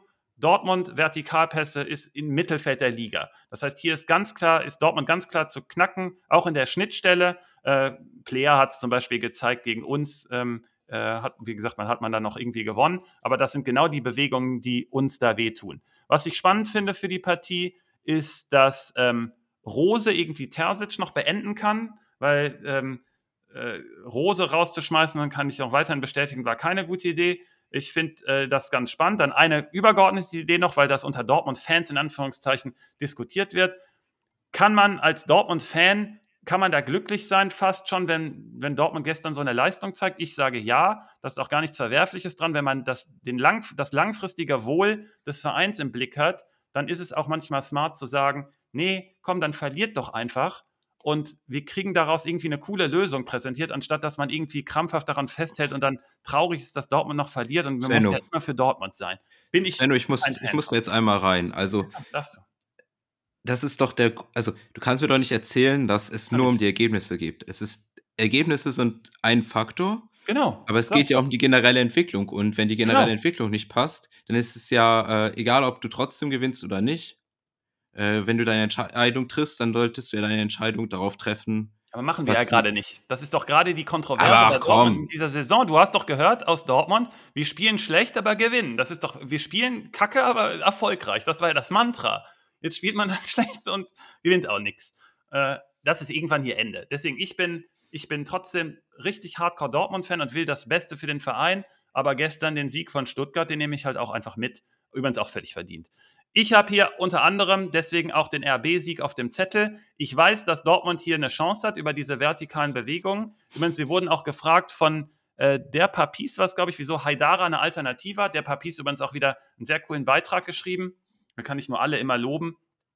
Ähm, warum Haidara eine Alt hat, weil er eben diese, weil ich vermute, also wir vermuten, also Haidara sollte spielen, weil er gerade diese Bewegungen nach vorne auch hat, die Dortmund wehtun. Aber Haidara ist nicht der brutale Zugriffsspieler. Das bedeutet, dass wir uns vorstellen könnten, dass ähm, Rose das sieht und eventuell dann zum Beispiel einen Seiwald aufbietet, wer weiß es schon, weil man eben diese, diesen Zugriff gegen diese vertikalen Läufe irgendwie gewähr, äh, ähm, gewährleisten müsste. Und dementsprechend können wir uns vorstellen, wie Haidara ist der Favorit, aber deswegen ist er bei uns nicht ganz sicher. Bei, für RB ist ganz wichtig, dass man diese Schnittstelle anspielen kann mit der Kombi Xavi Openda, vielleicht Baumgartner, äh, Open da ist mein Gamechanger. Für RB ist eine Sache wichtig, die müssen ihre Chancen nutzen. So sieht's. Ich will da jetzt gar nicht so viel noch dazu zu reden. Ich glaube, du hast so ziemlich viele und gute Aussagen gemacht. Ich gehe auch ja. mit, dass hier für mich äh, Leipzig mein Favorit ist. Und äh, also wenn ich, ich stelle keinen Manager Dortmunder, aber ich habe auch keine Dortmunder. Und, Übrigens, das wollte ich genauso sagen. Kerstin hat nämlich gerade gefragt, stellt ihr Dortmunder in den Managern? Nee. Ja. Ich habe keinen und deswegen kann ich auch keinen stellen ich habe meinen letzten Dortmunder, ich hatte Sabitzer und dann hat jemand mir angeboten, dass ich Karasor dafür kriege und dann haben wir getauscht. Oh, und dann hat er geschrieben, ich, er zahlt mir noch sieben Millionen extra und habe ich gesagt, ja, okay, dann nehme ich die auch noch. Übrigens, sowas, sowas finde ich fies von dir. Da würde ich sagen, hey, du bist echt cool, aber lass uns die sieben Millionen lieber nicht machen, weil das ist sonst so auffällig. also mir. Da würde ich die Leute schützen. Da bist du doch viel zu, Da bist du doch viel zu gut für, dass du sagst, hey, den naja, das bist du für ein schlimmer Abzocker. Echt? Mir wurde, mir wurde angeboten und dann habe ich geschrieben, weil wir, fair, weil wir fair sind in die Gruppe, dass ich mir ein Sabitzer-Angebot ist, dann hat jemand anders den hochgeboten. Ach so, okay. Ja, der spielt aber sowieso nicht, wahrscheinlich. Oder nicht sowieso nicht, aber für spielt wahrscheinlich auch nicht. Das ist noch schlimmer. Naja, wir haben hier überzogen. Ich habe eigentlich alles hier gesagt, was ich sagen wollte. So schlimm war es am Ende gar nicht, aber vielleicht auch doch. Ich drücke mal hier auf Stopp. Ich warte jetzt mal bis sieben Minuten, dann haben wir einfach 14 Minuten hier über diese Partie gesprochen. Heute kennen wir keine Grenzen. Ähm, vielleicht geht die nächste Partie schneller, Susi. Ähm, Frankfurt gegen Bayern. Ich sage folgendes: Kiri fehlt, deswegen geht gar nichts und Bayern gewinnt das All Day. Ähm, ja, Skiri fehlt, das, das ist äh, hart. Dazu auch noch angeschlagen Larsen, dazu noch angeschlagen Koch wieder. Aber das sind wichtige Stützen, auch wenn Larsen jetzt einen Fehler gemacht hat im letzten Spiel, trotzdem wichtige Stützen. Und zweiter Faktor, in den letzten 14 Tagen hatte Frankfurt vier Spiele und Bayern nur zwei. Und eins mhm. davon Champions League-Spiel, was um gar nichts mehr ging. Also du hast ja, jetzt hier. Diese, Garde, ja. Das heißt, du hast hier eine Situation, du hast Bayern, die faktisch seit zwölf Spielen, seit zwölf Tagen, Stand jetzt, also mhm. dann in dem Moment, wo sie spielen, seit 14 Tagen kein äh, wichtiges Pflichtspiel mehr hatten. Mhm. Die sind sicher ich habe hab ganz groß notiert dabei. ausgeruht. Genau, ich habe geschrieben, ausgeruht und heiß. Und deswegen ja. Bayern das. Also absolut, vor allem, dass auch noch Skiri fehlt. Da hat auch äh, XC12 noch darauf hingewiesen, dass Skiri ja auch der kopfballstärkste Spieler bei Frankfurt ist was äh, in einer nicht besonders kopfverstarken Mannschaft, Skiri ist kopfverstark, aber die Mannschaft ist es nicht so kopfverstark. Das ist noch ein weiteres Element, was denen auch noch fehlen wird, unabhängig davon, wie wichtig er ist. Äh, Wer beim hat das rausgearbeitet? Das, das hat XC12 äh, angesprochen. Hm, fand ich auch ganz interessant. Er hat ein Kopfballtor von Kane gecallt. Ja, ähm, und das sehe ich auch. Also hier hat Bayern hat einfach den besten Neuner der Liga und das ist Kane. Mhm. Ähm, unter anderem halt nach Flanken, aber auch aus dem hm? Oder auch aus dem, äh, äh, aus dem äh, Girassi ist ja. Ich nehme Girassi, all day. Kane kannst du haben. Ich nehme Girassi, ist viel geiler, hat viel mehr Swag. Hast du gestern gesehen, wie er da gelacht hat, wie er einfach wie die, wie Stuttgart, wir kommen ja bei Stuttgart, aber ich nehme. wir nehm. kommen gleich zu Stuttgart. So, aber du hast diese durch. Abschlussstärke, du hast das auch noch nach äh, Flanken, du hast auch ein, dadurch auch noch ein gewisses Standard-Matchup mhm. für Bayern. Ähm, Zusätzlich hat Bayern auch noch den besten Zehner der Liga und das ist Kane. weil du kannst Frankfurt sehr gut mit ähm, Seitenwechseln und mit äh, Steckpässen, Steckpässen ein bisschen weniger stark, aber vor allem durch Seitenwechsel knacken. Das ist gut. Das und äh, da ist Kane ein Spieler, der äh, sehr spielintelligent ist, dass er dann aus dieser Zehnerposition, also sich auf diese Zehnerposition oder so noch tiefer begibt, um mhm. dann mit einem Kontakt ne, diese Spielverlagerung auch unter Druck spielen zu können und dann die Situation zu haben, dass du dann auf der einen Seite entweder jemand wie Kumal Masroi schicken kannst oder auf der anderen Seite Davis Sané, dann äh, das ist äh, gegen eine Mannschaft, die Frankfurt, die so stark auf eine Seite verschiebt, gibt dir das einfach viel Freiraum. Das ist einer der Wege. Zweitens ist er auch der Spieler mit den meisten Steckpässen der Liga. Mhm. Wenn du äh, da nach vorne verteidigst, was äh, besonders oft passiert, weil wenn äh, Kane aus der Sturmposition nach hinten äh, ballnah kommt, dann muss eine Übergabe stattfinden. Mhm. Und äh, du willst nicht, dass eine Übergabe stattfindet, genau bevor der Steckpass äh, passiert, weil du dann ja anfälliger bist. Mhm. Und da ist auch ein defensiv starkes Team wie Frankfurt da anfällig. Also plus, ich bin jetzt klar beim Bayern-Sieg. Genau, plus dass Skiri das Ganze auch orchestriert. Und Wir haben es schon bei Köln gesehen. Dann noch schlimmer. Also, ja, wenn Skiri ausfällt, finde ich, fände ich es fair, wenn die Mannschaft dann zwölf Spieler stellen dürfte, weil das ist das Äquivalent. Die Aussage nehme ich. Zwölf Spieler heute Ersatz für Skiri. Das notiere ich mir. Ähm, Frankfurt hat Probleme, wenn, ähm, wenn Bayern da mit äh, Tempo kommt oder wenn Gegner mit Tempo kommen. Wer kann das super? Leroy Sané ist mein Gamechanger. Du nimmst wahrscheinlich Kane. Wir tauschen uns ja, wir wechseln ja immer ab. Ne? Ich nehme diesmal Sané, du nimmst Kane. Äh, Bayern gewinnt. Was soll man dazu noch sagen? ich möchte noch eine Sache ansprechen, weil wir hatten ja, ich weiß gar nicht mehr, ich weiß gar nicht mehr, wer die Frage, ich glaube, das war, war das auch ähm, XD12, der gefragt hatte, nach welche Trainer fliegen. Ich glaube, der hat, da wurde Kovac genannt, da wurde Terzic genannt, mhm. Topmüller genannt. Mhm. Ähm, mein Eindruck ist, weil übrigens auch äh, Werner bei sowas häufiger genannt wird. Übrigens, Topmöller sehe ich da gar nicht, überhaupt nicht als. Äh, sehe ich auch nicht. Aber das habe ich mitbekommen, dass viele, dass es in Frankfurt Kreisen, die wohl sehr unzufrieden sind, Aha. mehrfach gehört. Und vielleicht können uns da Frankfurt-Fans mehr zu erzählen, aber von außen finde ich, dass es ein starkes Team, das eine klare Entwicklung hat, ja. jetzt zweimal verloren hat und da äh, dabei hat Skiri gefehlt, der wichtigste Spieler, generell aber einen großen Umbruch hat. Also ich habe das Gefühl, die generelle Richtung stimmt bei Frankfurt, das ist einfach eine Verbesserung. Und ich weiß nicht, was da man sich dann da hat erhofft. Und äh, das Bayern, selbst bei einem, also selbst ein Bayern hier 5-0 gewinnt, verändert das ja nichts. Also wenn Frankfurt hier einen Shot hat, du hast halt in der Offensive wirklich qualitativ sehr hochwertige Spieler, Scheibi und Mamouche, die jedem Team gefährlich werden können. Aber es ist eine kleine Hoffnung, ne? Jo, wir sind grün, Susi, bei der Partie, weil sie einfach zu klar ist weil Bayern zu ausgeruht und zu heiß ist und zu gut und Frankfurt ohne Skiri zu geschwächt. Wir müssen uns trotzdem bei euch erkundigen, warum ihr Topmöller als Kandidaten seht. Ähm, genau, also XD12 bestätigt deine Annahme da auch, dass das äh, aufgrund der Fanlage so sein soll. Ich kenne ein paar SGE-Fans und da höre ich, mich, hör ich mich echt auch mal um. Ich bin da auch gerade ganz verwirrt, aber okay. Äh, anderen, andere Trainer kann ich da nachvollziehen. Naja, Terzic zum Beispiel. Aber wir kommen mal zur Top-Partie. Wir haben ja so eine Pseudo-Top-Partie mit Dortmund gegen Leipzig, aber Dortmund spielt ja wie Darmstadt, deswegen ist es gar keine. Und Frankfurt ohne Skiri ist auch keine Top-Mannschaft gerade, deswegen ist Bayern da auch haushoher Favorit für mich auswärts. Aber jetzt kommt die Top-Partie, Susi. Das ist Stuttgart gegen Leverkusen und ich freue mich so auf diese Partie. Ich drücke jetzt mal kurz auf Stopp, nur zur Einladung nochmal. Diese Partie ist so geil. Ähm, Susi, du hast Du kannst gleich ein Konzept ansprechen. Ich bin mal gespannt, wie du es wie gestaltest gleich. Ich hole dich als Ersten gleich mal mit rein. Ähm, ich sage folgendes. Leverkusen hat ja gegen Dortmund nicht gewonnen. Und obwohl man riesen, über, also riesen Vorteile hat, aber man hat irgendwie das, also Wirtz hat ja getroffen, aber wurde dann nicht anerkannt und dann wäre es wahrscheinlich da schon gekippt. Aber ich sage, Wirtz muss spielen, Susi, weil Leverkusen sonst Panik bekommt, dass Stuttgart von hinten noch Meister wird. Vielleicht naja, wird es natürlich Bayern, aber vielleicht wird das ja auch Stuttgart. Und diese Partie ist hier das, das, das Duell, wer irgendwie Bayern herausfordert. Und ich kann mir vorstellen, dass man da fast schon unter Zugzwang ist, weil man gegen Dortmund, gegen diese Stümper da nichts geholt hat. Und jetzt muss man gegen Stuttgart auswärts, die Dortmund gerade auch zerlegt haben. Zweimal. Ähm, Genau, zweimal. Aber jetzt natürlich jetzt, das sind ja die letzten Partien sozusagen. Und wird es jetzt leicht angeschlagen? Ich sage, das ist ja ein großes Thema wahrscheinlich. Ich glaube, Wirtz wurde auch gestern unter anderem runtergenommen, damit er auf jeden Fall spielen kann, weil die Partie für Leverkusen so wichtig ist.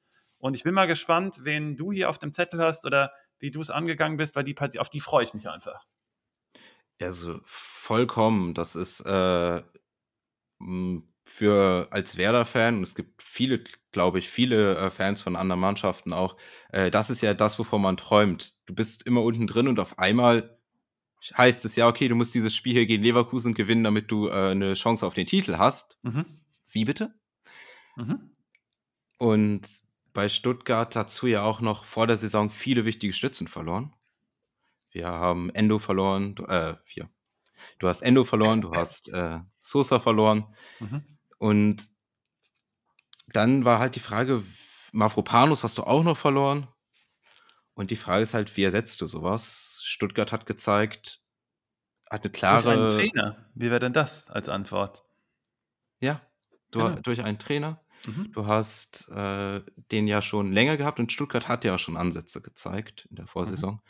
Und Stuttgart macht jetzt einfach, spielt einfach einen sehr, sehr guten Fußball. Und du bist auch bei Stuttgart, siehst du die, siehst du Spielideen? Du siehst ähm, einen äh, du siehst eine Spielidee unabhängig von der Formation. Die mhm. haben ja schon ein paar Mal umgestellt mhm. und äh, immer das wieder klappt übrigens mit beiden Stürmern, ne? Nur das ja. mal äh, vorweg. Genau, es klappt mit beiden Stürmern. Da äh, hat sich, äh, haben sie sich auch was Gutes ausgedacht. Mhm. Was beide Teams haben, Stuttgart und Leverkusen, ist, dass sie ihren Gegner laufen lassen wollen. Dass sie mit ihrem, so wie sie Ballbesitz haben, auch in tieferen Zonen, so wie sie sich staffeln, versuchen den Gegner zu locken, dass er äh, nicht ganz tief hinten drin steht, weil du dann besser in den Rücken des Gegners spielen kannst. Ähm, du hast leider in der Bundesliga viele Teams, die sich so hinten reinstellen. Darmstadt, Dortmund, Union, aber die haben halt nicht diesen Kader. Aber du zeigst ja einfach, dass du gute Lösungen findest. Das machen beide Teams. In Kombination mit einem starken Gegenpressing.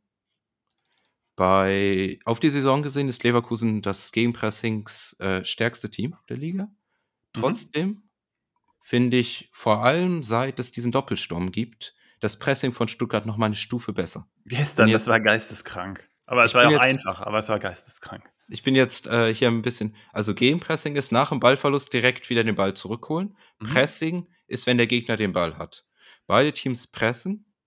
Beide Teams sind auch im Gegenpressing. Ich finde das Gegenpressing von Leverkusen auf die Saison äh, gesehen sehr stark. Ich finde aber das Pressing von Stuttgart etwas, was ich auch noch herausheben möchte. Durch diese zwei Stürmer kriegen die sehr gute Winkel, wie sie den Gegner anlaufen. Gegen Dortmund sah das gut aus, gegen Werder. Werder hat ja gegen beide hintereinander gespielt. Ich habe beide Spiele nochmal geguckt. Das Stuttgart-Spiel war viel schlimmer. Das war viel schlimmer als Werder. Also, die haben Werder total zerdrückt mit ihrem Pressing. Und äh, das ist auch eine Chance gegen Leverkusen, weil du kannst Leverkusen auch wehtun, wenn du die richtig anläufst. Also das ist einer der äh, Punkte, wo sie auch anfällig sind. Du kannst nicht perfekt spielen, du spielst ein gewisses Risiko hinten raus. Leverkusen löst das dann eben durch eine hohe individuelle Qualität. Die haben die höchste Passquote der Liga, über 90 Prozent auf allen Spielern. Also auf die ganze Saison gesehen, äh, wenn die 90 Minuten spielen. Das heißt, sie finden halt diese Lösung durch kurze Pässe hinten raus, auch unter Drucksituationen. Stuttgart aber so gut im Pressing, die haben ja definitiv einen Shot, da den Ball zu gewinnen und dann da auch zu Abschlüssen zu kommen. Also ich bin hier nämlich gar nicht bei einem klaren Leverkusen-Sieg. Ich bin hier bei der Tendenz bei einem Remis. Da sprichst du so, so geheimnisvoll. Ähm, ja, ich halte hier in Stuttgart Sieg auch für nicht ausgeschlossen. Du hast dieses Pressing auch angesprochen, dass man da ähm, Leverkusen noch überraschen kann, die da in der letzten Linie manchmal, das habe ich jetzt schon zwei, drei Mal gesagt, so An, äh, Anfälligkeiten zeigen. Und für mich diese große Personalie Wirtz ist die ganz entscheidende. Wenn Wirtz nicht spielt, gehe ich auf Stuttgart. Wenn Wirtz spielt und fit ist, was ich für Leverkusen hoffe, bin ich bei Leverkusen. Ich habe aber auch geschrieben, auch Richtung Remis, aber leicht Leverkusen, weil sie einfach, ich habe, ich vermute gerade, dass dieser Pokalsieg auch gegen Dortmund, dass man da emotional in Stuttgart auch nochmal in so eine richtige, in so einer gewissen Bahn unterwegs ist und dass man irgendwie fast überdrehen könnte. So als so nur gefühlsmäßig. Vielleicht bleiben die auf dem Boden, vielleicht sind die so in ihrem System verankert, dass das alles super passt. Aber ich glaube, das ist die große Gefahr hier, dass man jetzt gestern dieses geile Pokalspiel hatte und jetzt noch gegen Leverkusen auch nochmal ran muss. Diese, diesen Fokus und diese Spannung so hoch zu halten, ist nicht einfach. Und da kann ich mir vorstellen, dass Leverkusen da ein bisschen abgeklärter ist. Aber die große Personalie ist für mich hier Wirt. In dem Sinne ist er auch dann mein Gamechanger, weil der macht den klaren Unterschied. Du hast, du hast mir am Montag einen richtig geilen Artikel geschickt. Den verlinke ich euch heute unter dem Podcast. Wir werden den in unserer Bonusfolge, Susi, wir beide mal ganz kurz anreißen. Aber da sehen wir Elemente und wir, wir verraten jetzt nicht, nicht zu viel, aber diese, diesen Artikel zu lesen, das ist, der ist richtig gut. Und bei Stuttgart sehen wir da Elemente, die da sehr gut beschrieben sind. Und das sind so richtige Angriffswellen zwischen Spielern, die da untereinander sehr gut connected sind. Und die können Leverkusen tatsächlich hier brutal überraschen. Ich habe ja mir sehr stark gewünscht vor zwei Folgen, da hast du noch gesagt, nee, die spielen es noch anders. Da hattest du ja auch recht auf die Formation bezogen fürs nächste Spiel. Aber wir, du hast dir wahrscheinlich auch gewünscht, dass äh, Girassi und sein Sturmpartner Dennis ähm, sehr gut harmonieren, weil die einfach, ich komme gleich zur Aussprache noch, macht euch keine Gedanken, aber ich sage jetzt Dennis, ich sage auch gleich warum, ähm, ähm, dass die sehr gut harmonieren. Das sind so smarte Spieler, auch im Raum, wie Girassi sich, nachdem er den Ball gespielt hat, direkt bewegt und, und Dennis das sieht das ist mega geil, diese Kombination, die die spielen. Ich freue mich wirklich jedes Mal, wenn die zusammen auf dem Platz sind. Das macht richtig Bock. Die Downside ist, dass Stuttgart in der letzten Linie beim Verteidigen häufig brutales Risiko geht. Da habe ich ein bisschen Angst bei Sagadu. Der ist, der ist richtig gut, der ist immer auf der Höhe. Wenn er einmal nicht auf der Höhe ist, dann kann das brutal enden gegen Leverkusen. Boniface ist nicht schlecht. Und ähm, da kann ich mir schon vorstellen, dass man da auch, also so, so geil man vorne ist, so anfällig ist man auch hinten und so riskant spielt man das hinten wie vorne. Und ich glaube, Leverkusen ist ein bisschen abgezockter, wenn Wirtz dabei ist. Ich freue mich auf dieses krasse Mittelfeldduell. Da kann ich mal Schoki 777 zitieren. der sagt, äh, unser Freund Dennis, der sich gestern entschieden hat, für Dortmund, äh, für, für Dortmund sag ich schon, für, hoffentlich nicht für ihn, äh, für Deutschland zu spielen, hat er gesagt, Stiller soll zur EM. Und was wir davon halten würden, davon halten wir doch einiges, Susi, oder? Und ich würde sogar Anton direkt noch mitnehmen. Aber da gleichzeitig vorwarnen, ähm, Nagelsmann ist kein Höhnes. Also hat natürlich auch weniger Zeit, das vorzubereiten, aber Höhnes ist, glaube ich, Höhnes ist schon ziemlich gut. Aber Anton Stiller und Dennis bei, bei, bei Deutschland und dann führe ich sonst auch noch mitnehmen, der ist aber sowieso schon dabei. Also, Was ist die, mit Karasor? Karasor auch direkt, komm, die sollen die alle mitnehmen. Aber im Mittelfeld haben wir natürlich, Karasor ist ein richtiger Anker natürlich, bin ich bei dir. Und wir haben ja sowieso Probleme, so einen stabilen Sechser zu finden, auch für Deutschland. Ne? Also Karasor ja. bei Bayern und bei Deutschland wäre übrigens auch ganz smart. Deswegen bin ich so gespannt auf das Spiel und auch Stuttgart spielt ja die Woche danach gegen Bayern, mhm. weil das für mich tatsächlich ist, äh, um zu gucken, schaffen es diese Spieler, äh, Stiller, Karasor, Anton, auch gegen ähm, Top-Gegner, gegen Top, also es sind eben halt Top-Mannschaften mhm. und äh, spielen die da trotzdem ihren Stiefel runter, weil, also jetzt kurz für die deutsche Nationalmannschaft, ich finde es halt richtig, also du hast halt, wenn du so kurz nur vor einem Turnier bist, äh, ist eine gute Idee, einen Chor aus Spielern zu nehmen, die sich auch kennen und die miteinander eingespielt sind. Exakt. Und ja. dann nimmst du halt, äh, das richtige ist halt, das Blöcke macht auch, ja. genau, machst, nimmst du halt richtige Blöcke mit. Und Stuttgart hat hier ohne, äh, äh, also Stuttgart hat jetzt genug Spieler in Form, dass wir gucken können, wie es in zwei, drei Monaten aussieht, weil wenn diese Spieler die Form halten, dann gibt es eine Chance auf, also dann gibt es ein Argument für einen äh, Stuttgart-Block. Mhm. Und äh, für diese Partie jetzt, äh, übrigens, Wagnumann haben wir gerade wieder drin im Viererkette. Ja. Stuttgart verteidigt meistens äh, oder oft, du hast das Risiko genannt, in einem äh, 1 gegen 1 in der letzten Linie. Ja. Ähm, das geht auch Lever mit Anton unter anderem, weil der brutal ist. Äh, ja. Und Sagadu geht das auch, nur bei Sagadu habe ich manchmal nur die Angst schwingt noch mit, das ist wahrscheinlich aber auch nur das Dortmund-Virus, was er noch in sich trägt. Es gibt halt nämlich das Problem, wenn Leverkusen aber mit dreien angreift, du hast ja Frimpong, der ja häufig auch die letzte Linie macht, selbst mhm. wenn wir den rausnehmen, hast du immer noch Mittelstädt, Wirtz, äh, sorry, Hofmann, Wirtz, Boniface, mhm. dann brauchst du immer noch einen Innenverteidiger. Mhm. Und äh, da könnte ich mir auch wieder vorstellen, dass Stuttgart da eine äh, Änderung in der Formation nimmt oder einen anderen Spieler mit reinnimmt, dass du das eins zu eins wieder weiter verteidigen kannst. Ähm, so, wir haben nämlich auch gesehen, dass du äh, Leverkusen konntest halt mit diesen äh, Bewegungen von Füllkrug, diesen Ablagen, wehtun. Und so ähnliche Muster hast du auch bei Stuttgart drin, die dann offensiv dazu äh, zum Abschluss kommen können. Also, das ist hier eine sehr, sehr spannende Partie. Ich, mein Gamechanger für diese Partie gehe ich hier mit Girassi. Mhm, den um, würde ich ähm. dann auch nehmen, wenn Wirtz es nicht ist, ja. Der äh, hier für mich einfach äh, der äh, Gamechanger wirklich sein kann. Mhm und äh, da Stuttgart hier auf einen Titelshot holen kann, weil das sind die nächsten zwei Spiele. Spielen jetzt gegen Leverkusen, spielen gegen Bayern und dann ist die Frage, in welche Richtung geht es mit Stuttgart? Mhm. Ich freue mich auf das krasse Mittelfeldduell. Wir haben Stiller und Karasor, die wir gerade schon äh, intensiv angesprochen haben. Wir haben Palacio auf der anderen Seite und Chaka. Ich spreche Palacio ab jetzt so aus wie so ein argentinischer alter Raucher, ähm, weil der das selber auch so macht und Chaka. Also das, das Duell wird richtig geil. Und jetzt, weil wir schon bei Namensgebungen sind, ähm, Dennis hat doch, das sind doch kurdische Wurzeln. Das ist doch, das habe ich doch gelesen. Das kann mir doch keiner erzählen. Es sei denn, deswegen sollte jemand mir äh, das mal vielleicht mit kurdischen Wurzeln auch irgendwie hier reinhören oder jemanden, der, der jemanden kennt und einfach sagen, wie dieser Nachname ausgesprochen wird in diesem Dialekt. Das kann doch kein F hinten sein. Das kann mir doch kein Mensch erzählen. Das ist doch eingedeutscht. Deswegen, aber es gibt auch das Argument, das fand ich gut, aus dem Bonus-Podcast vom letzten Freitag. Da wurde gesagt, wenn sich äh, Dennis für Deutschland entscheidet, sollte man ihn mit F hinten aussprechen. Das ist übrigens auch alles legitim. Der sagt ja auch nie was, wenn er so ausspricht. Das kann ja auch stimmen. Ich bin da auch dabei. Ich bin aber trotzdem noch skeptisch. Und jetzt habe ich mir für mich selber die Lösung überlegt. Dennis eh ein geil mit Z, ist sowieso ein, mit, mit seinem Swag, ist eh ein geiler Name. Ähm, ich nenne ihn jetzt nur noch beim Vornamen, haben ja sowieso viele äh, auf dem Trikot ihren Vornamen. Xaver darf das auch, dann darf Dennis das auch. Bei mir heißt er so lange Dennis, bis ich zu 100% sicher bin, dass äh, der so oder so ausgesprochen wird. Damit ziehe ich mich da raus.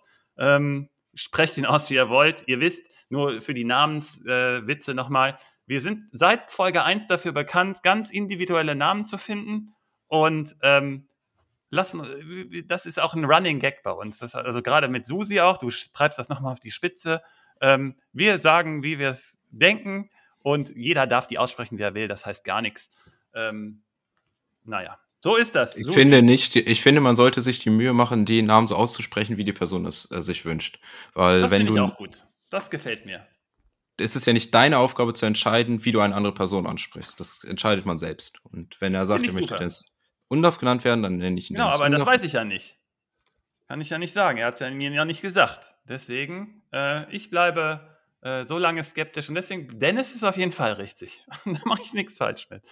Ähm, apropos, ist Dennis denn dein Shrimp? Wir haben heute eine Viererpack Shrimps. Ich muss dazu sagen, ich habe am Montag mir Shrimps gemacht, weil ich dachte, ich bin in Podcast-Feeling, das mache ich jetzt mal. Und dann habe ich gedacht, ich, ich, ich koche die, aber jetzt kann ich die nicht alle essen. Ich esse mal Mittwoch auch noch welche. Und ich hatte gestern kurze Zweifel, ob ich heute dabei sein kann, aber irgendwie hat doch alles geklappt. Ähm, es waren vier Shrimps zufällig, die ich mir übrig gelassen habe, um das zu testen, ob ich Montag kochen kann und Mittwoch noch essen. Scheint zu gehen, aber wir tischen natürlich nur wie Simon am Strand gerade frische Shrimps auf. Alter, was ich hier daher rede, ist auch Wahnsinn. Wir haben, vier, wir haben auch einen Viererpack, so wie ich gestern. Äh, Susi, Duffy hat was präsentiert und das hat einen gewissen Grund, weil du da heute in einer Extra-Folge dabei bist, richtig? Ja, genau. Also Duffy, ähm, den mal, der ja auch schon äh, regulär im Podcast mal als Gast war und in den ja. Vorbereitungsfolgen dabei war, der hat äh, das Projekt Rondo TV mit unter anderem Benny Grund und mhm. den und zwei Brüdern, die bei der Zone die ja. Hebelbrüder sind das, glaube ich. Ja, genau. Die Hebelbrüder. Ich wollte jetzt nichts Falsches sagen, mhm. die bei der Zone äh, Kommentatoren sind. Und, Sky, und äh, die haben äh, einen Twitch-Channel, wo die äh, dreimal die Woche ungefähr über Fußball reden. Und heute äh, ist das Thema auch mit Werder. Und da bin ich einer der zwei Gäste. Um 20.30 Uhr circa auf deren Twitch-Channel wenn ihr da nochmal reinhören wollt Klar. oder da reingucken wollt, dann äh, da weiter über Werder sprechen. Finde ich sehr gespannt zu, auf was die anderen zu Werder sagen, weil meine Meinung ja ein bisschen positiver ist. Darf ich kurz Trotzdem, was sagen? Kessem hat gerade ja. gesagt, da Duffy gerade Thema ist und wir gerade Dennis als Thema hätten, könnten wir auch Unduffy machen. Aber das nahm oh Das fand ich aber zu gut.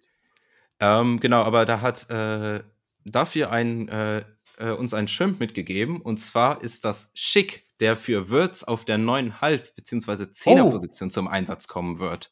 Danke, Duffy. Äh, mit dir spreche ich hoffentlich am Freitag privat mal wieder. Ähm, ich habe hier, ich habe, gut, dass das, danke dir. Ich habe mir aufgeschrieben, der Mehrwert von Schick ist ähnlich dem vom Impact von Girassi bei Stuttgart. Also Schick hat mir so gut gefallen, auch gegen Dortmund gleich wieder. Schick, also da bin ich voll bei ihm. Jetzt habe ich gerade ein richtig gutes Feeling. Ich habe auch Schick in einer Liga, den habe hab ich da schon ganz lange mitgeschleift. Ähm, Schick ist ein geiler Call. Bin ich dabei. Das, nice. ist, äh, das ist ein super Call. Ähm, mein Gamechanger, mein Shrimp, äh, mein Shrimp ist auf der Gegenseite dann Girassi, äh, der hier den Im Unterschied machen kann. Geht das. Ja. ja, ich gehe ins Topspiel. Nice, dann haben wir zwei Shrimps. Dann haben wir unseren Classic Shrimp von morgen auch. Morgen ist er dabei. XD12. Ähm, Dominik, er geht mit Beste und hat Xavi mal in der Hinterhand, aber wir fokussieren uns mal auf Beste. Er hat eben ja schon reingeschrien, der macht zwei Scorer. Ähm, bezweifle ich mal, aber nee, morgen kann das schon passen. Und ich persönlich habe ähm, auch zwei, einen Ersatzmann, das ist Gruder, weil mir das Matchup einfach zu gut gefällt und der Spieler einfach geil ist. Und habe aber mal als, als Hauptshrimp, ich habe so ein bisschen Low Cost dieses Mal mitgebracht. Low Carb äh, Shrimps. Äh, so Sind Shrimps nicht immer low carb? Eben, natürlich. Ähm, übrigens auch ge gebraten, beziehungsweise auch nochmal gegrillt, aber nicht gekocht, was ich da eben erzählt habe, auch Unfug. Äh, ist für mich aber das gar nicht. Ich bin, ich bin nicht so gut in der Küche unterwegs, daher äh, Synonym kochen. Ähm, Jensen ist mein Shrimp. Chris the Champ, du bist fast dran vorbei mit Tietz. Ich bin bei Jensen das Matchup gegen Werder gefällt mir einfach zu gut mit den Standards auch. Dann ist das zusätzlich noch befeuert worden durch XD12, indem ich das da gelesen habe. Ich hatte da, da zwar schon äh, Jensen als meinen Schwimp, aber es hat mich dann nochmal bestärkt. Ich gehe mit Jensen ins Rennen. Susi, wir haben heute natürlich länger gebraucht. Wir sind mal nächste ja. Woche vielleicht schneller, vielleicht auch nicht. Aber die Partien dieser Woche und diese ganzen äh, Geschehnisse um die ganzen Vereine waren einfach zu wichtig. Da durften wir mal überziehen. Ich hoffe, Simon bekommt keinen Schreck und fällt dann von der Strandmatte. Und äh, wir grüßen nochmal alle, auch Simon. Wir grüßen euch im Chat. Danke euch für eure Teilnahme. Ähm, wenn ihr Anregungen habt, immer an uns schreiben, Liga Insider. Äh, wir posten wieder unseren Artikel gleich. Ich muss das gleich übernehmen mit dem Reinladen. Das dauert deswegen ein bisschen länger für alle, die live sind. Aber ihr habt uns ja schon gehört. Susi, ich freue mich auf dich nächsten Donnerstag. Ich freue mich total auf die, ich habe übrigens immer die Uhr hier durchlaufen lassen, auch Unfug. Siehst du, wenn da ein dritter, deswegen brauchen wir einen dritten Mann dabei. Hey, guck mal hier, was hier für Chaos entsteht. Ähm, was wollte ich sagen? Ich freue mich total auf die Bundesliga-Partien. Wie gesagt, Stuttgart gegen Leverkusen wird der absolute Hammer. Und das ist, das ist doch Sonntag, oder? Ist die Partie Sonntag? Das ist die Sonntagspartie. Sehr gut. Also da freue ich mich ganz besonders drauf. Und dann schauen wir mal. Ähm, wie gesagt, alle Anregungen an uns. Susi, dir nochmal danke. Ich mache jetzt hier Schluss und wünsche euch einen super Spieltag. Bis dann. Tschüss. Ciao.